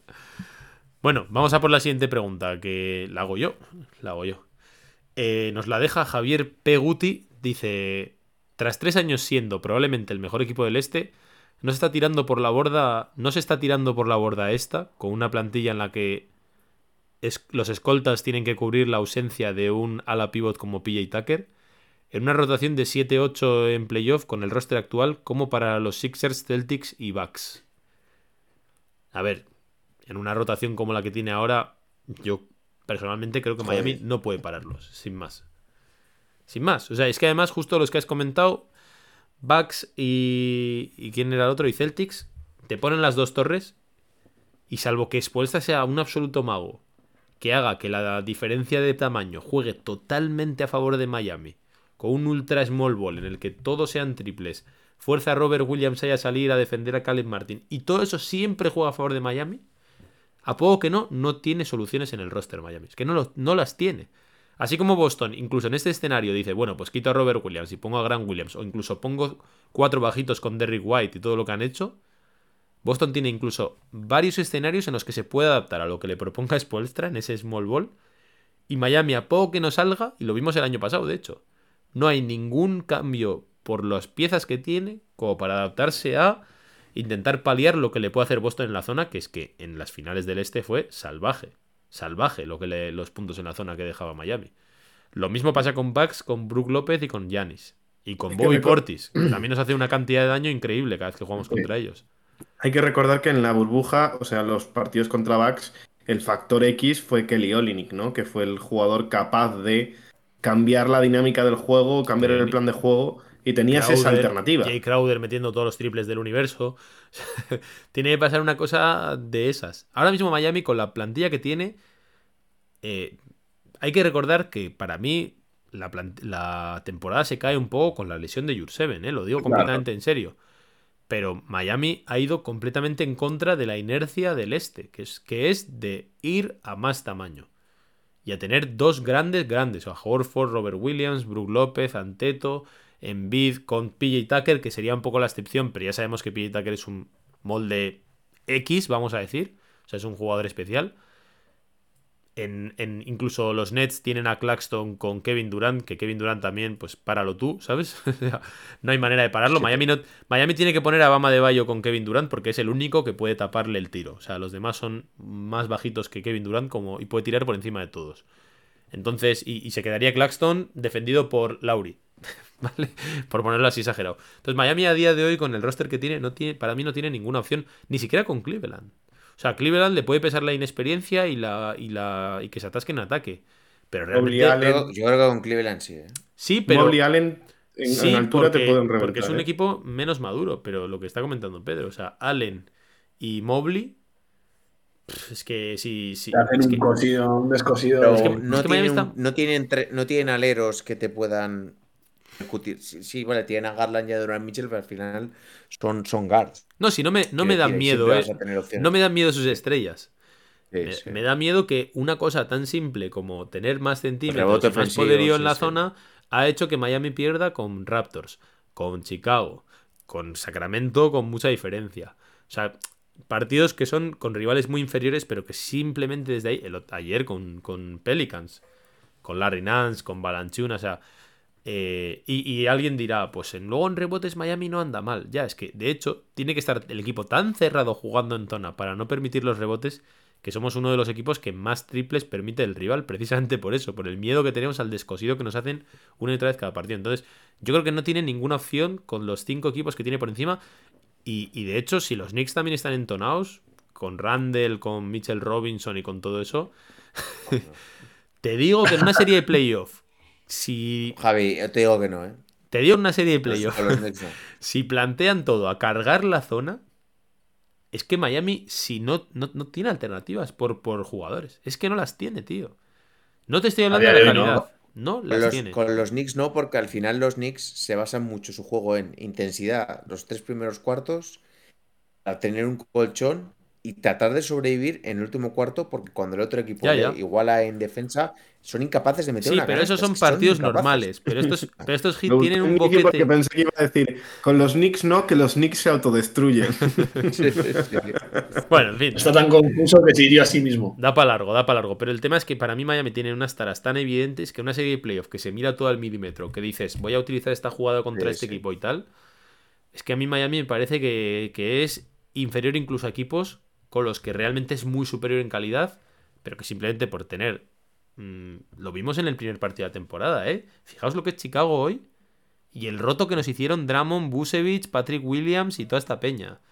¿Vale? O sea, de verdad que es que Miami no tiene. O sea, no puedes ajustar al rival. Miami no puede ajustar al rival salvo que Spoelstra siga, no sé, haciendo magia. Haciendo magia, de verdad. Uy, se me ha ido, se me ha ido la imagen, pero estoy aquí. Eh. David, cuéntanos. La siguiente pregunta. Última que tengo yo en este A mí me queda una más también. ¿Qué o quién creéis que le falta al equipo para volver a ser candidato en el este? A mí me parece que faltan dos piezas claves. Dos. Hablamos del 4, me parece que falta evidentemente, pero lo dije en el último programa, falta un 5 suplente también. Sí, O sea, faltan dos cositas. Deadmond ¿Nombres? no puede jugar y Orlando Robinson en una serie de playoffs tampoco puede jugar. O creo que no puede jugar. O sea, Joder, puede... se, ha desi- se ha- se ha desinflado muchísimo. No deberías confiar en él en una serie de playoffs. Luego, luego puede hacerlo bien o no. Hombre, Pero no deberías confiar en Depende del emparejamiento. Y si. A ver, no hay que infravalorar a Spoelstra y las capacidades que tiene para generar. mm, no sé, sistemas defensivos mejor, sí. donde pueda tapar y que, Dan- y que Orlando no tenga que salir mucho, no esté muy expuesto, ¿vale? Pero va a haber que hacer todo eso para un center que no merece la pena tener que hacer tanto ajuste. Entonces, si puedes sacarte un center suplente apañadito, tampoco se pide mucho, pero que realmente sí que te cubra y que por lo menos defienda bien, o sea, un... eh. Un Deadmond en su momento, como fue Deadmond cuando llegó. Sí. sí. No, yo te digo un Joel Anthony, una cosa así, de la época del Big Three, ¿sabes? O sea, Joder. un jugador simplemente que defienda y no haga nada más. Con eso yo ya me daría en un campo, un- con un canto en los dientes, ¿eh? De verdad. Yo creo que esas dos posiciones, 100%. A mí ya si me preguntas, también creo que le falta un 4 suplente. O sea, ya, ya sé que es ahora ponerse a pedir aquí y ser un, un exquisito. Carta a los Reyes Magos. Sí, sí. Pero es que ya nos hacía falta el año pasado, porque el año pasado era verdad. Marquise Morris, que no acabó jugando, pero ese era el 4 suplente. No estuvo, nos acostumbramos a que Cale fuese el 4 suplente, que no era ya el 4 suplente, y a día de hoy no hay titular ni suplente, ¿vale? Hay que ver también si alguien de nosotros confía en, en desarrollo en este tiempo con, de Nikola Jovic. Yo personalmente me cuesta verlo, ¿vale? Me cuesta verlo. Pero yo creo que esas, esas tres posiciones, ojalá que se pudiesen reforzar. Ojalá. Dos cuatros y un cinco. O sea, es que fija, ese es el boquete que tiene Miami, ¿eh? de verdad. Para mí, esa es la gran diferencia con el año pasado, que es que eh, a veces parece que, bueno, pues que sí, que te falta un titular, pero es que realmente te falta titular, te falta el suplente y te falta el suplente del 5 100%. Porque al final se ha lesionado también Jurseven, que también estaba ahí y iba a jugar. Entonces, para mí, la pregunta, perdón, ¿cuál era? Era, ¿qué le falta a Miami para competir? Sí, ¿qué o quién? Para competir para mí el 4. Luego ya para as- aspirar a más todo lo que he dicho. ¿Quién, quién, te- quién os gustaría? ¿Os, ¿Os atrevéis a mojaros con algún nombre? Sé que vale cualquiera, pero ¿hay algún nombre en especial que os llame la atención a vosotros? Que digáis, joder, ¿cómo me gustaría tener a este tío? Jay Crowder os, no me- os- os suscita y- y que no me interés, os apetece. Precisamente por eso, yo te iba a decir que a mí no me llama mucho Crowder. Eh, que puede salir bien y, y ha tenido. Y, la situación de no jugar. No sé cómo le afectará a la situación de no jugar media temporada. Que eso al final se. Bueno, llegará fresco, eso seguro. Pero, pero hombre, eh, a ver cómo llega también en, situaciones de tiro, etcétera, y, y- y un poco de, de las dinámicas que tiene. Si llega, pero eh, es que además Crowder, eh, yo creo que ya lo comentó Javi antes, ¿no? Que la situación excepcional que vivimos en Miami, el buen recuerdo que se le tiene, Crowder es un buen jugador, ¿eh? Pero las carencias de altura las sigue teniendo y simplemente las tapó en la burbuja por un acierto en triples que era, pero, pero Sí, na- era insostenible, ¿no? Insostenible a otro nivel. Entonces, no creo que cuando vuelva vaya a volver a tener ese acierto en triples, quién sabe, igual. eh, pero por tanto, Crowder no es el. Para mí no es el nombre que me gustaría. Hombre, de lo, de lo que se ha dicho, lo que más me ha llamado la atención, lo comentábamos en el anterior programa, John Collins me parecería un Sí. jugador interesante. Sí, a mí también. ¿eh? gustaría? A mí me gustaría bastante.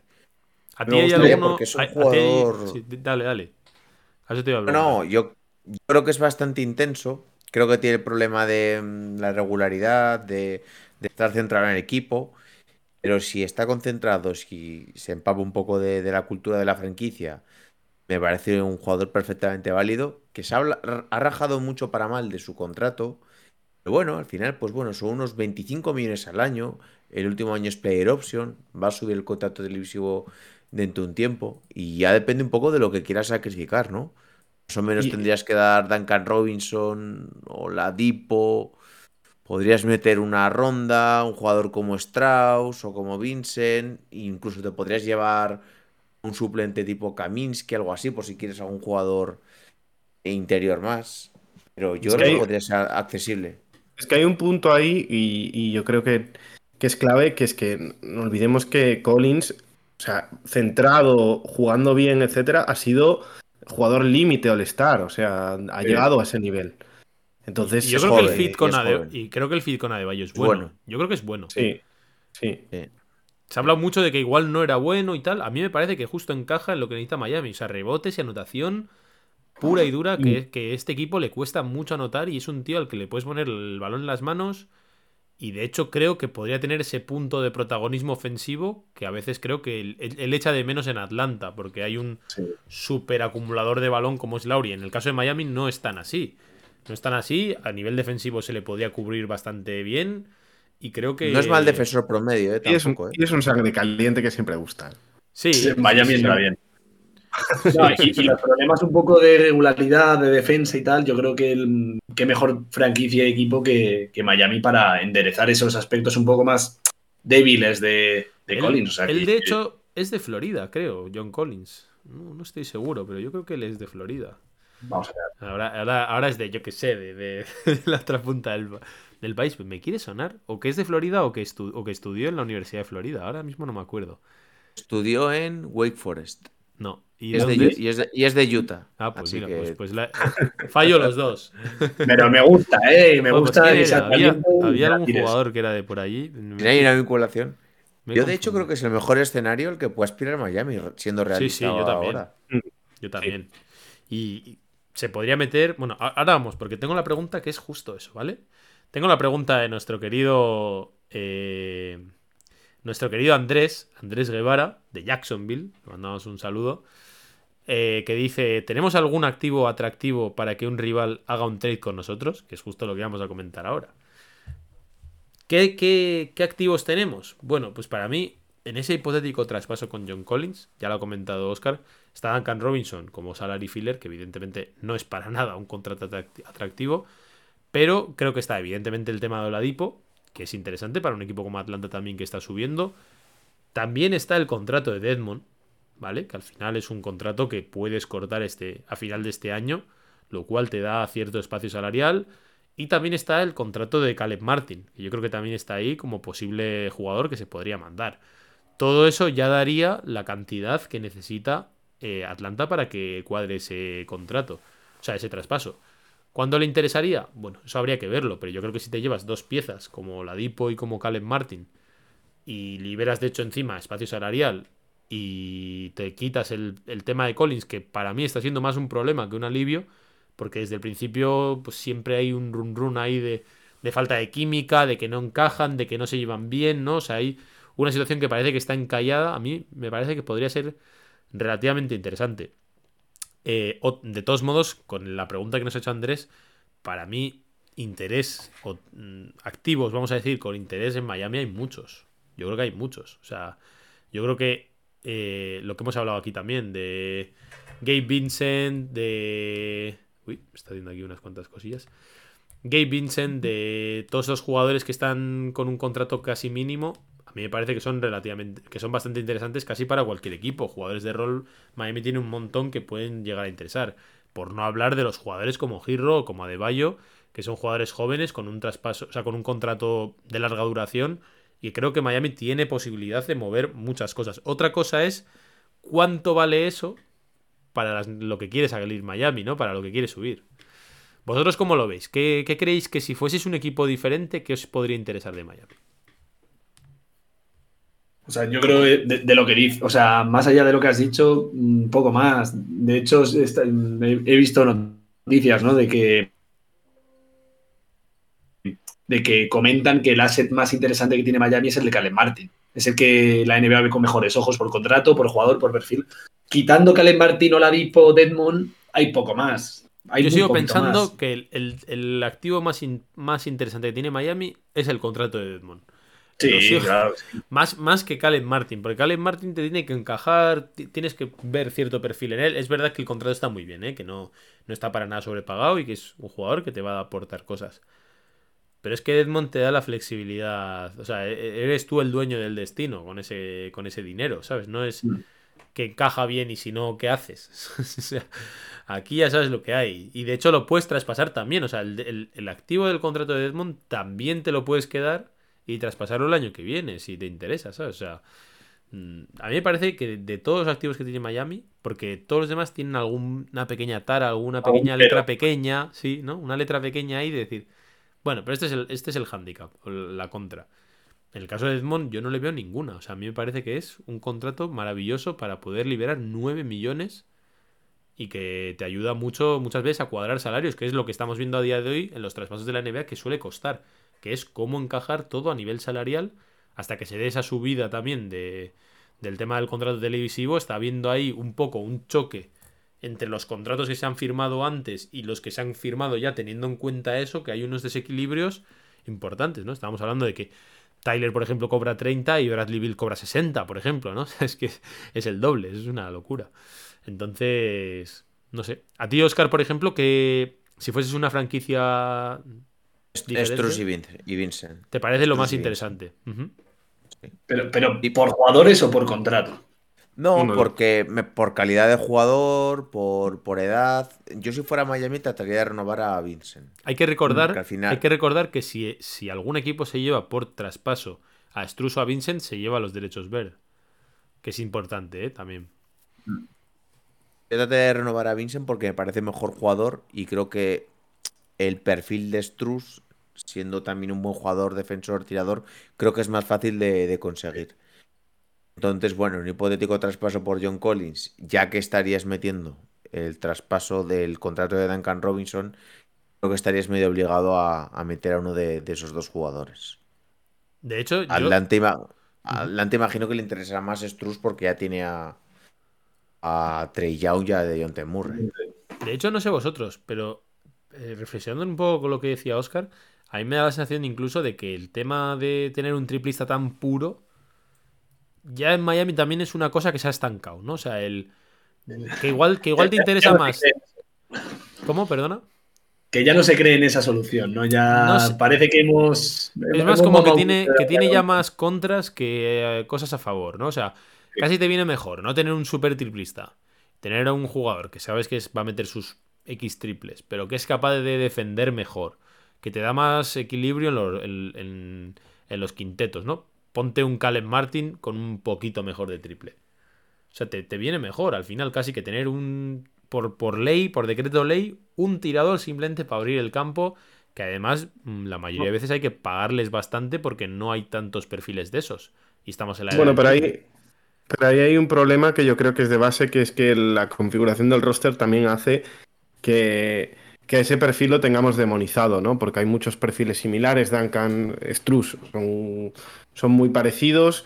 Y, y, por supuesto, pues al final la falta de centímetros, etcétera, no ayuda a que esos perfiles quedan muy retratados, ¿no? Eh, en las segundas unidades, eh, pero hay que, hay, que, hay que pensar también que, por ejemplo, el año pasado esos perfiles también, o sea, ese- el perfil de Struz nos dio la vida en, en ciertos Sí, momentos. sí, ¿no? sí, 100%. Y, y yo creo que, que- que precisamente queda un poco más retratado esta temporada, además de que la temporada pasada hizo un, un rendimiento espectacular, yo creo que queda un poco retratado por, por los fallos estructurales que tiene la plantilla, el quinteto, que es lo que hace que lo veas tan con lupa, pero creo que es bueno tenerlo y no hace daño tenerlo.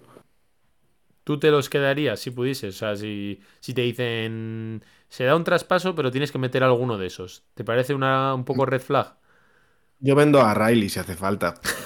si es importante. Así es que nos es acaba un programa, sí, señor.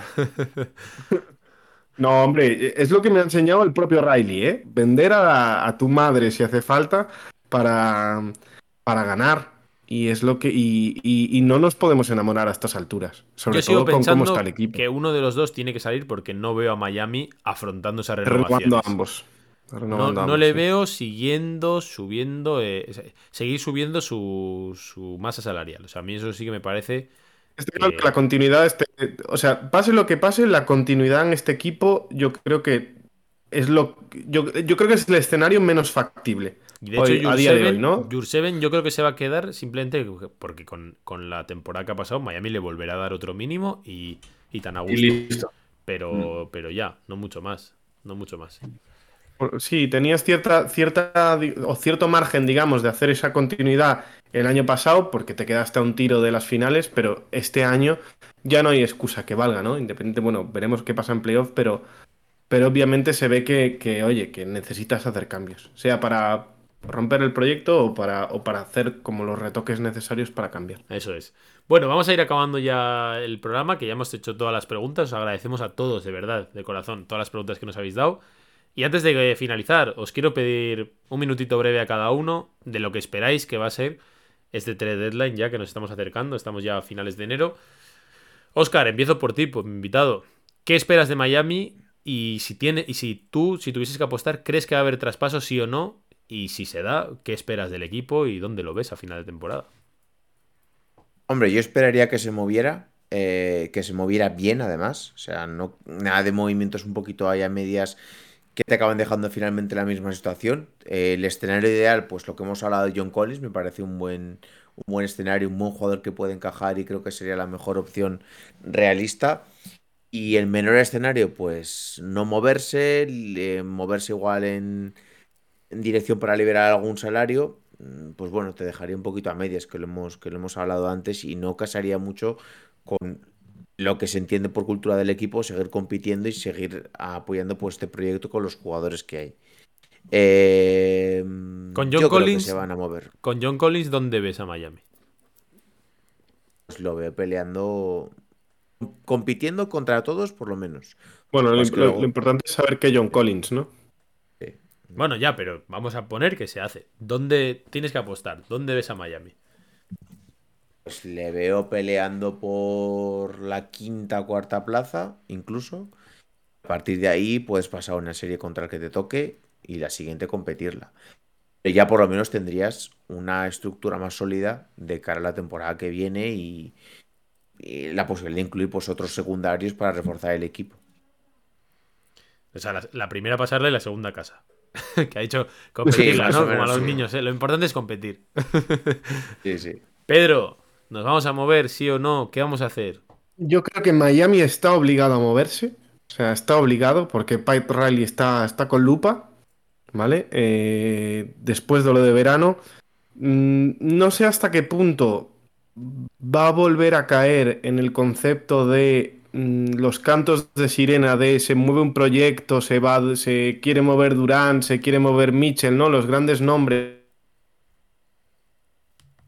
que al final, por otro lado, eh, te generan, y ya nos ha pasado en el, ya nos ha ocurrido en el pasado, ¿no? Que, que- que te quedas ahí en tierra de nadie y con cara de tonto de se ha pasado el tren y lo he visto irse en mi cara.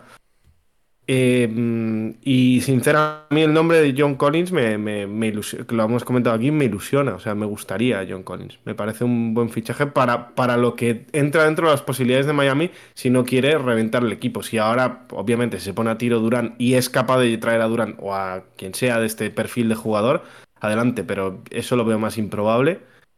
Eh, porque ya se ha dado esa situación y no hemos estado ahí. Y entonces, pues bueno, pescar en un agua tipo John Collins me parece como lo más optimista. Y ojalá se dé. Yo no soy tan, no, no soy tan optimista y me he llevado demasiados palos como para serlo, pero me gustaría John Collins. David.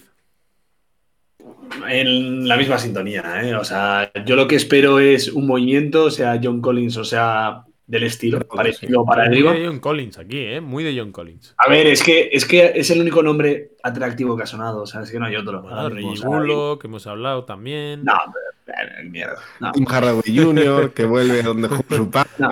Eso es. No, Sería bonito. he dicho que no. Que. Y lo, a mí lo que me Crowder, gusta. no has dicho nada de Crowder. Crowder, ¿qué te parece? No, tampoco. No, ya, los que no Un movimiento con Orlando, que tiene un montón ahí de jugadores interiores de estos de Mobamba y de toda esta gente. Crowder ha Sí, puesto un ¿por qué? tuit, por ¿Por qué cierto. no? A ver, pero entre Mobamba y Collins, prefiero Collins también. O sea, me, me- me cuesta imaginar otro jugador a la altura de John Collins que, que, me, que me atraiga más. ¿Sabes? Sí, o sea, si fuese un jugador mucho mejor, claro que sí, pero John Collins me parece que está por encima de todos estos que estamos nombrando ahora.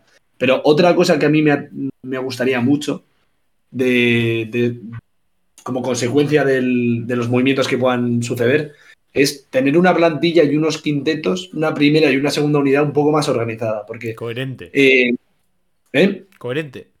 coherente, o sea, yo mm, si nos tenemos que deshacer de Oladipo, me- mm, lo voy a sentir mucho porque me encanta y me parece que su rendimiento estos meses ha sido buenísimo. Pero mm, vamos a saber que la apuesta pues, va a ser Tyler Hero en, muchos momentos de los partidos, o Gabe Vincent va a ser el, titular o el suplente, y yo quiero ver un poco una definición clara de cuáles son los jugadores titulares, cuáles son los que van a hacer los partidos y cuáles son la segunda unidad. Y a mí es lo que me está faltando mucho esta temporada jugadores como Caleb Martin que, jugar- que jueguen de 4 cuando es insostenible, yo quiero dejar de ver esas cosas. Equipos híbridos que no sabes muy bien a dónde van. Para mí es casi tan importante como un, buen 4. Yo creo que Miami se va a mover. Comparto, como dice Pedro, que tienen la obligación de hacerlo. Porque. No, ni siquiera porque Pat Riley esté en la lupa, ¿eh? como ha dicho Pedro, sino porque este equipo tiene muestras evidentes de desgaste, de falta de química y de.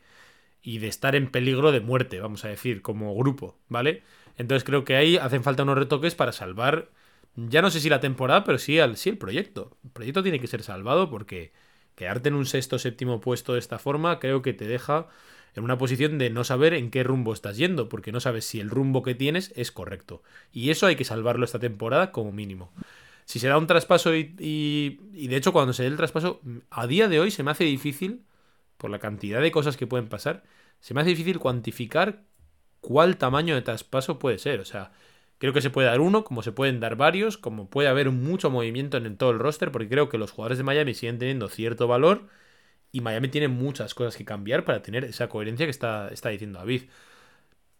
Yo creo que si Miami hace unos mínimos arreglos, mm, si son mínimos, creo que su objetivo tiene que ser estar cerca de Filadelfia y de, Cleveland. Y si son grandes, creo que tiene que mirar de tú a tú a todos. O sea, incluso yo sé que Boston y Milwaukee puede que estén meridianamente lejos, pero por ejemplo creo que con Brooklyn se tiene que poder emparejar y tiene que acabar eh, estando por ahí, sí, porque teniendo en cuenta que no está tan lejos a nivel de victoria. O sea, queda mucha temporada y creo que si Miami hace ciertos cambios, el bloque que tiene ya sabe cuál es. O sea, está Naihiro, está, está Jimmy, está Mama de Bayo y todo eso más o menos funciona. Y si realmente consiguen una coralidad suficiente, hay un pedazo de head coach como es Spoelstra como para poder esperar a cualquier cosa. Así que yo estoy bastante ilusionado con este deadline porque creo que no le queda otra que moverse. Y creo que va a ser momento de tomar decisiones con respecto a muchos jugadores, como hemos comentado, ¿no? Como puede ser Oladipo y otro tipo de jugadores que ya toca decidir qué se hace con ellos. Así que, eh, ¿cuántos, ¿cuántos capítulos nos quedan de aquí al siguiente deadline? Nos queda el lunes que viene y el siguiente, ¿no? Cae el 9. ¿Qué día es? A ver. Los jueves. El 30. Eso es, nos quedan dos programas. Nos queda el del lunes siguiente y el del siguiente. Ya estaremos a tres días del deadline. Así que va, va, a ser caliente. De todos modos, vamos a hablar de más cosas que el deadline, porque ya lo hemos hablado bastante. Vamos a hablar de bastantes cosas porque viene Boston, tenemos muy buenos partidos ahora, Miami tiene un calendario bastante duro y bastante importante, porque estos, estos partidos son los que le van a decir si está más mirando a los Knicks o más mirando a los Sixers y a, bueno, a Sixers que se está yendo, más mirando a Cleveland y más mirando a Brooklyn, que por ejemplo ahora sin Kevin Durant también se está cayendo en pedazos. Así que bueno, esto ha sido todo, os, os despido, os doy las gracias, gracias Oscar por haber venido al calor de Miami, esperamos volver a tenerte pronto para, oye, para evaluar el, posible traspaso que haga Miami y ver a ver si, sigues pensando que en la segunda ronda competimos y nos vamos a casa felices y contentos. Nada, gracias a vosotros por haberme invitado y encantado de pasarme a hablar de lo que sea, ¿eh? De lo eso que sea. Eso es lo que... De Uzbekistán. bueno, seguid a Oscar, seguidme a mí también, seguidnos a todos en Massive Ball, allí, en iVoox, en Apple Podcast, en Spotify, en YouTube en Instagram, en los artículos, en todas partes. Ya sabéis, contenido de NBA sin parar. ¿En OnlyFans, también tenéis o no? Cerca, Sacamos a, Ochoa en OnlyFans, eh. Cuidado. De hecho, te dan, dinero, yo creo, eh. Más que lo pagas, te dan dinero por estar suscrito. Bueno, y muchas gracias también a ti, David. Monsieur Président. Como siempre, a vosotros, es un placer. Y nada, Pedro, te despido. Último, pero no por ello menos importante, hasta el lunes que viene. Muchas gracias. Pues esto ha sido todo. Despedimos aquí vuestra casa de Miami Heat en español, el calor de Miami. Hasta la semana que viene. Chao.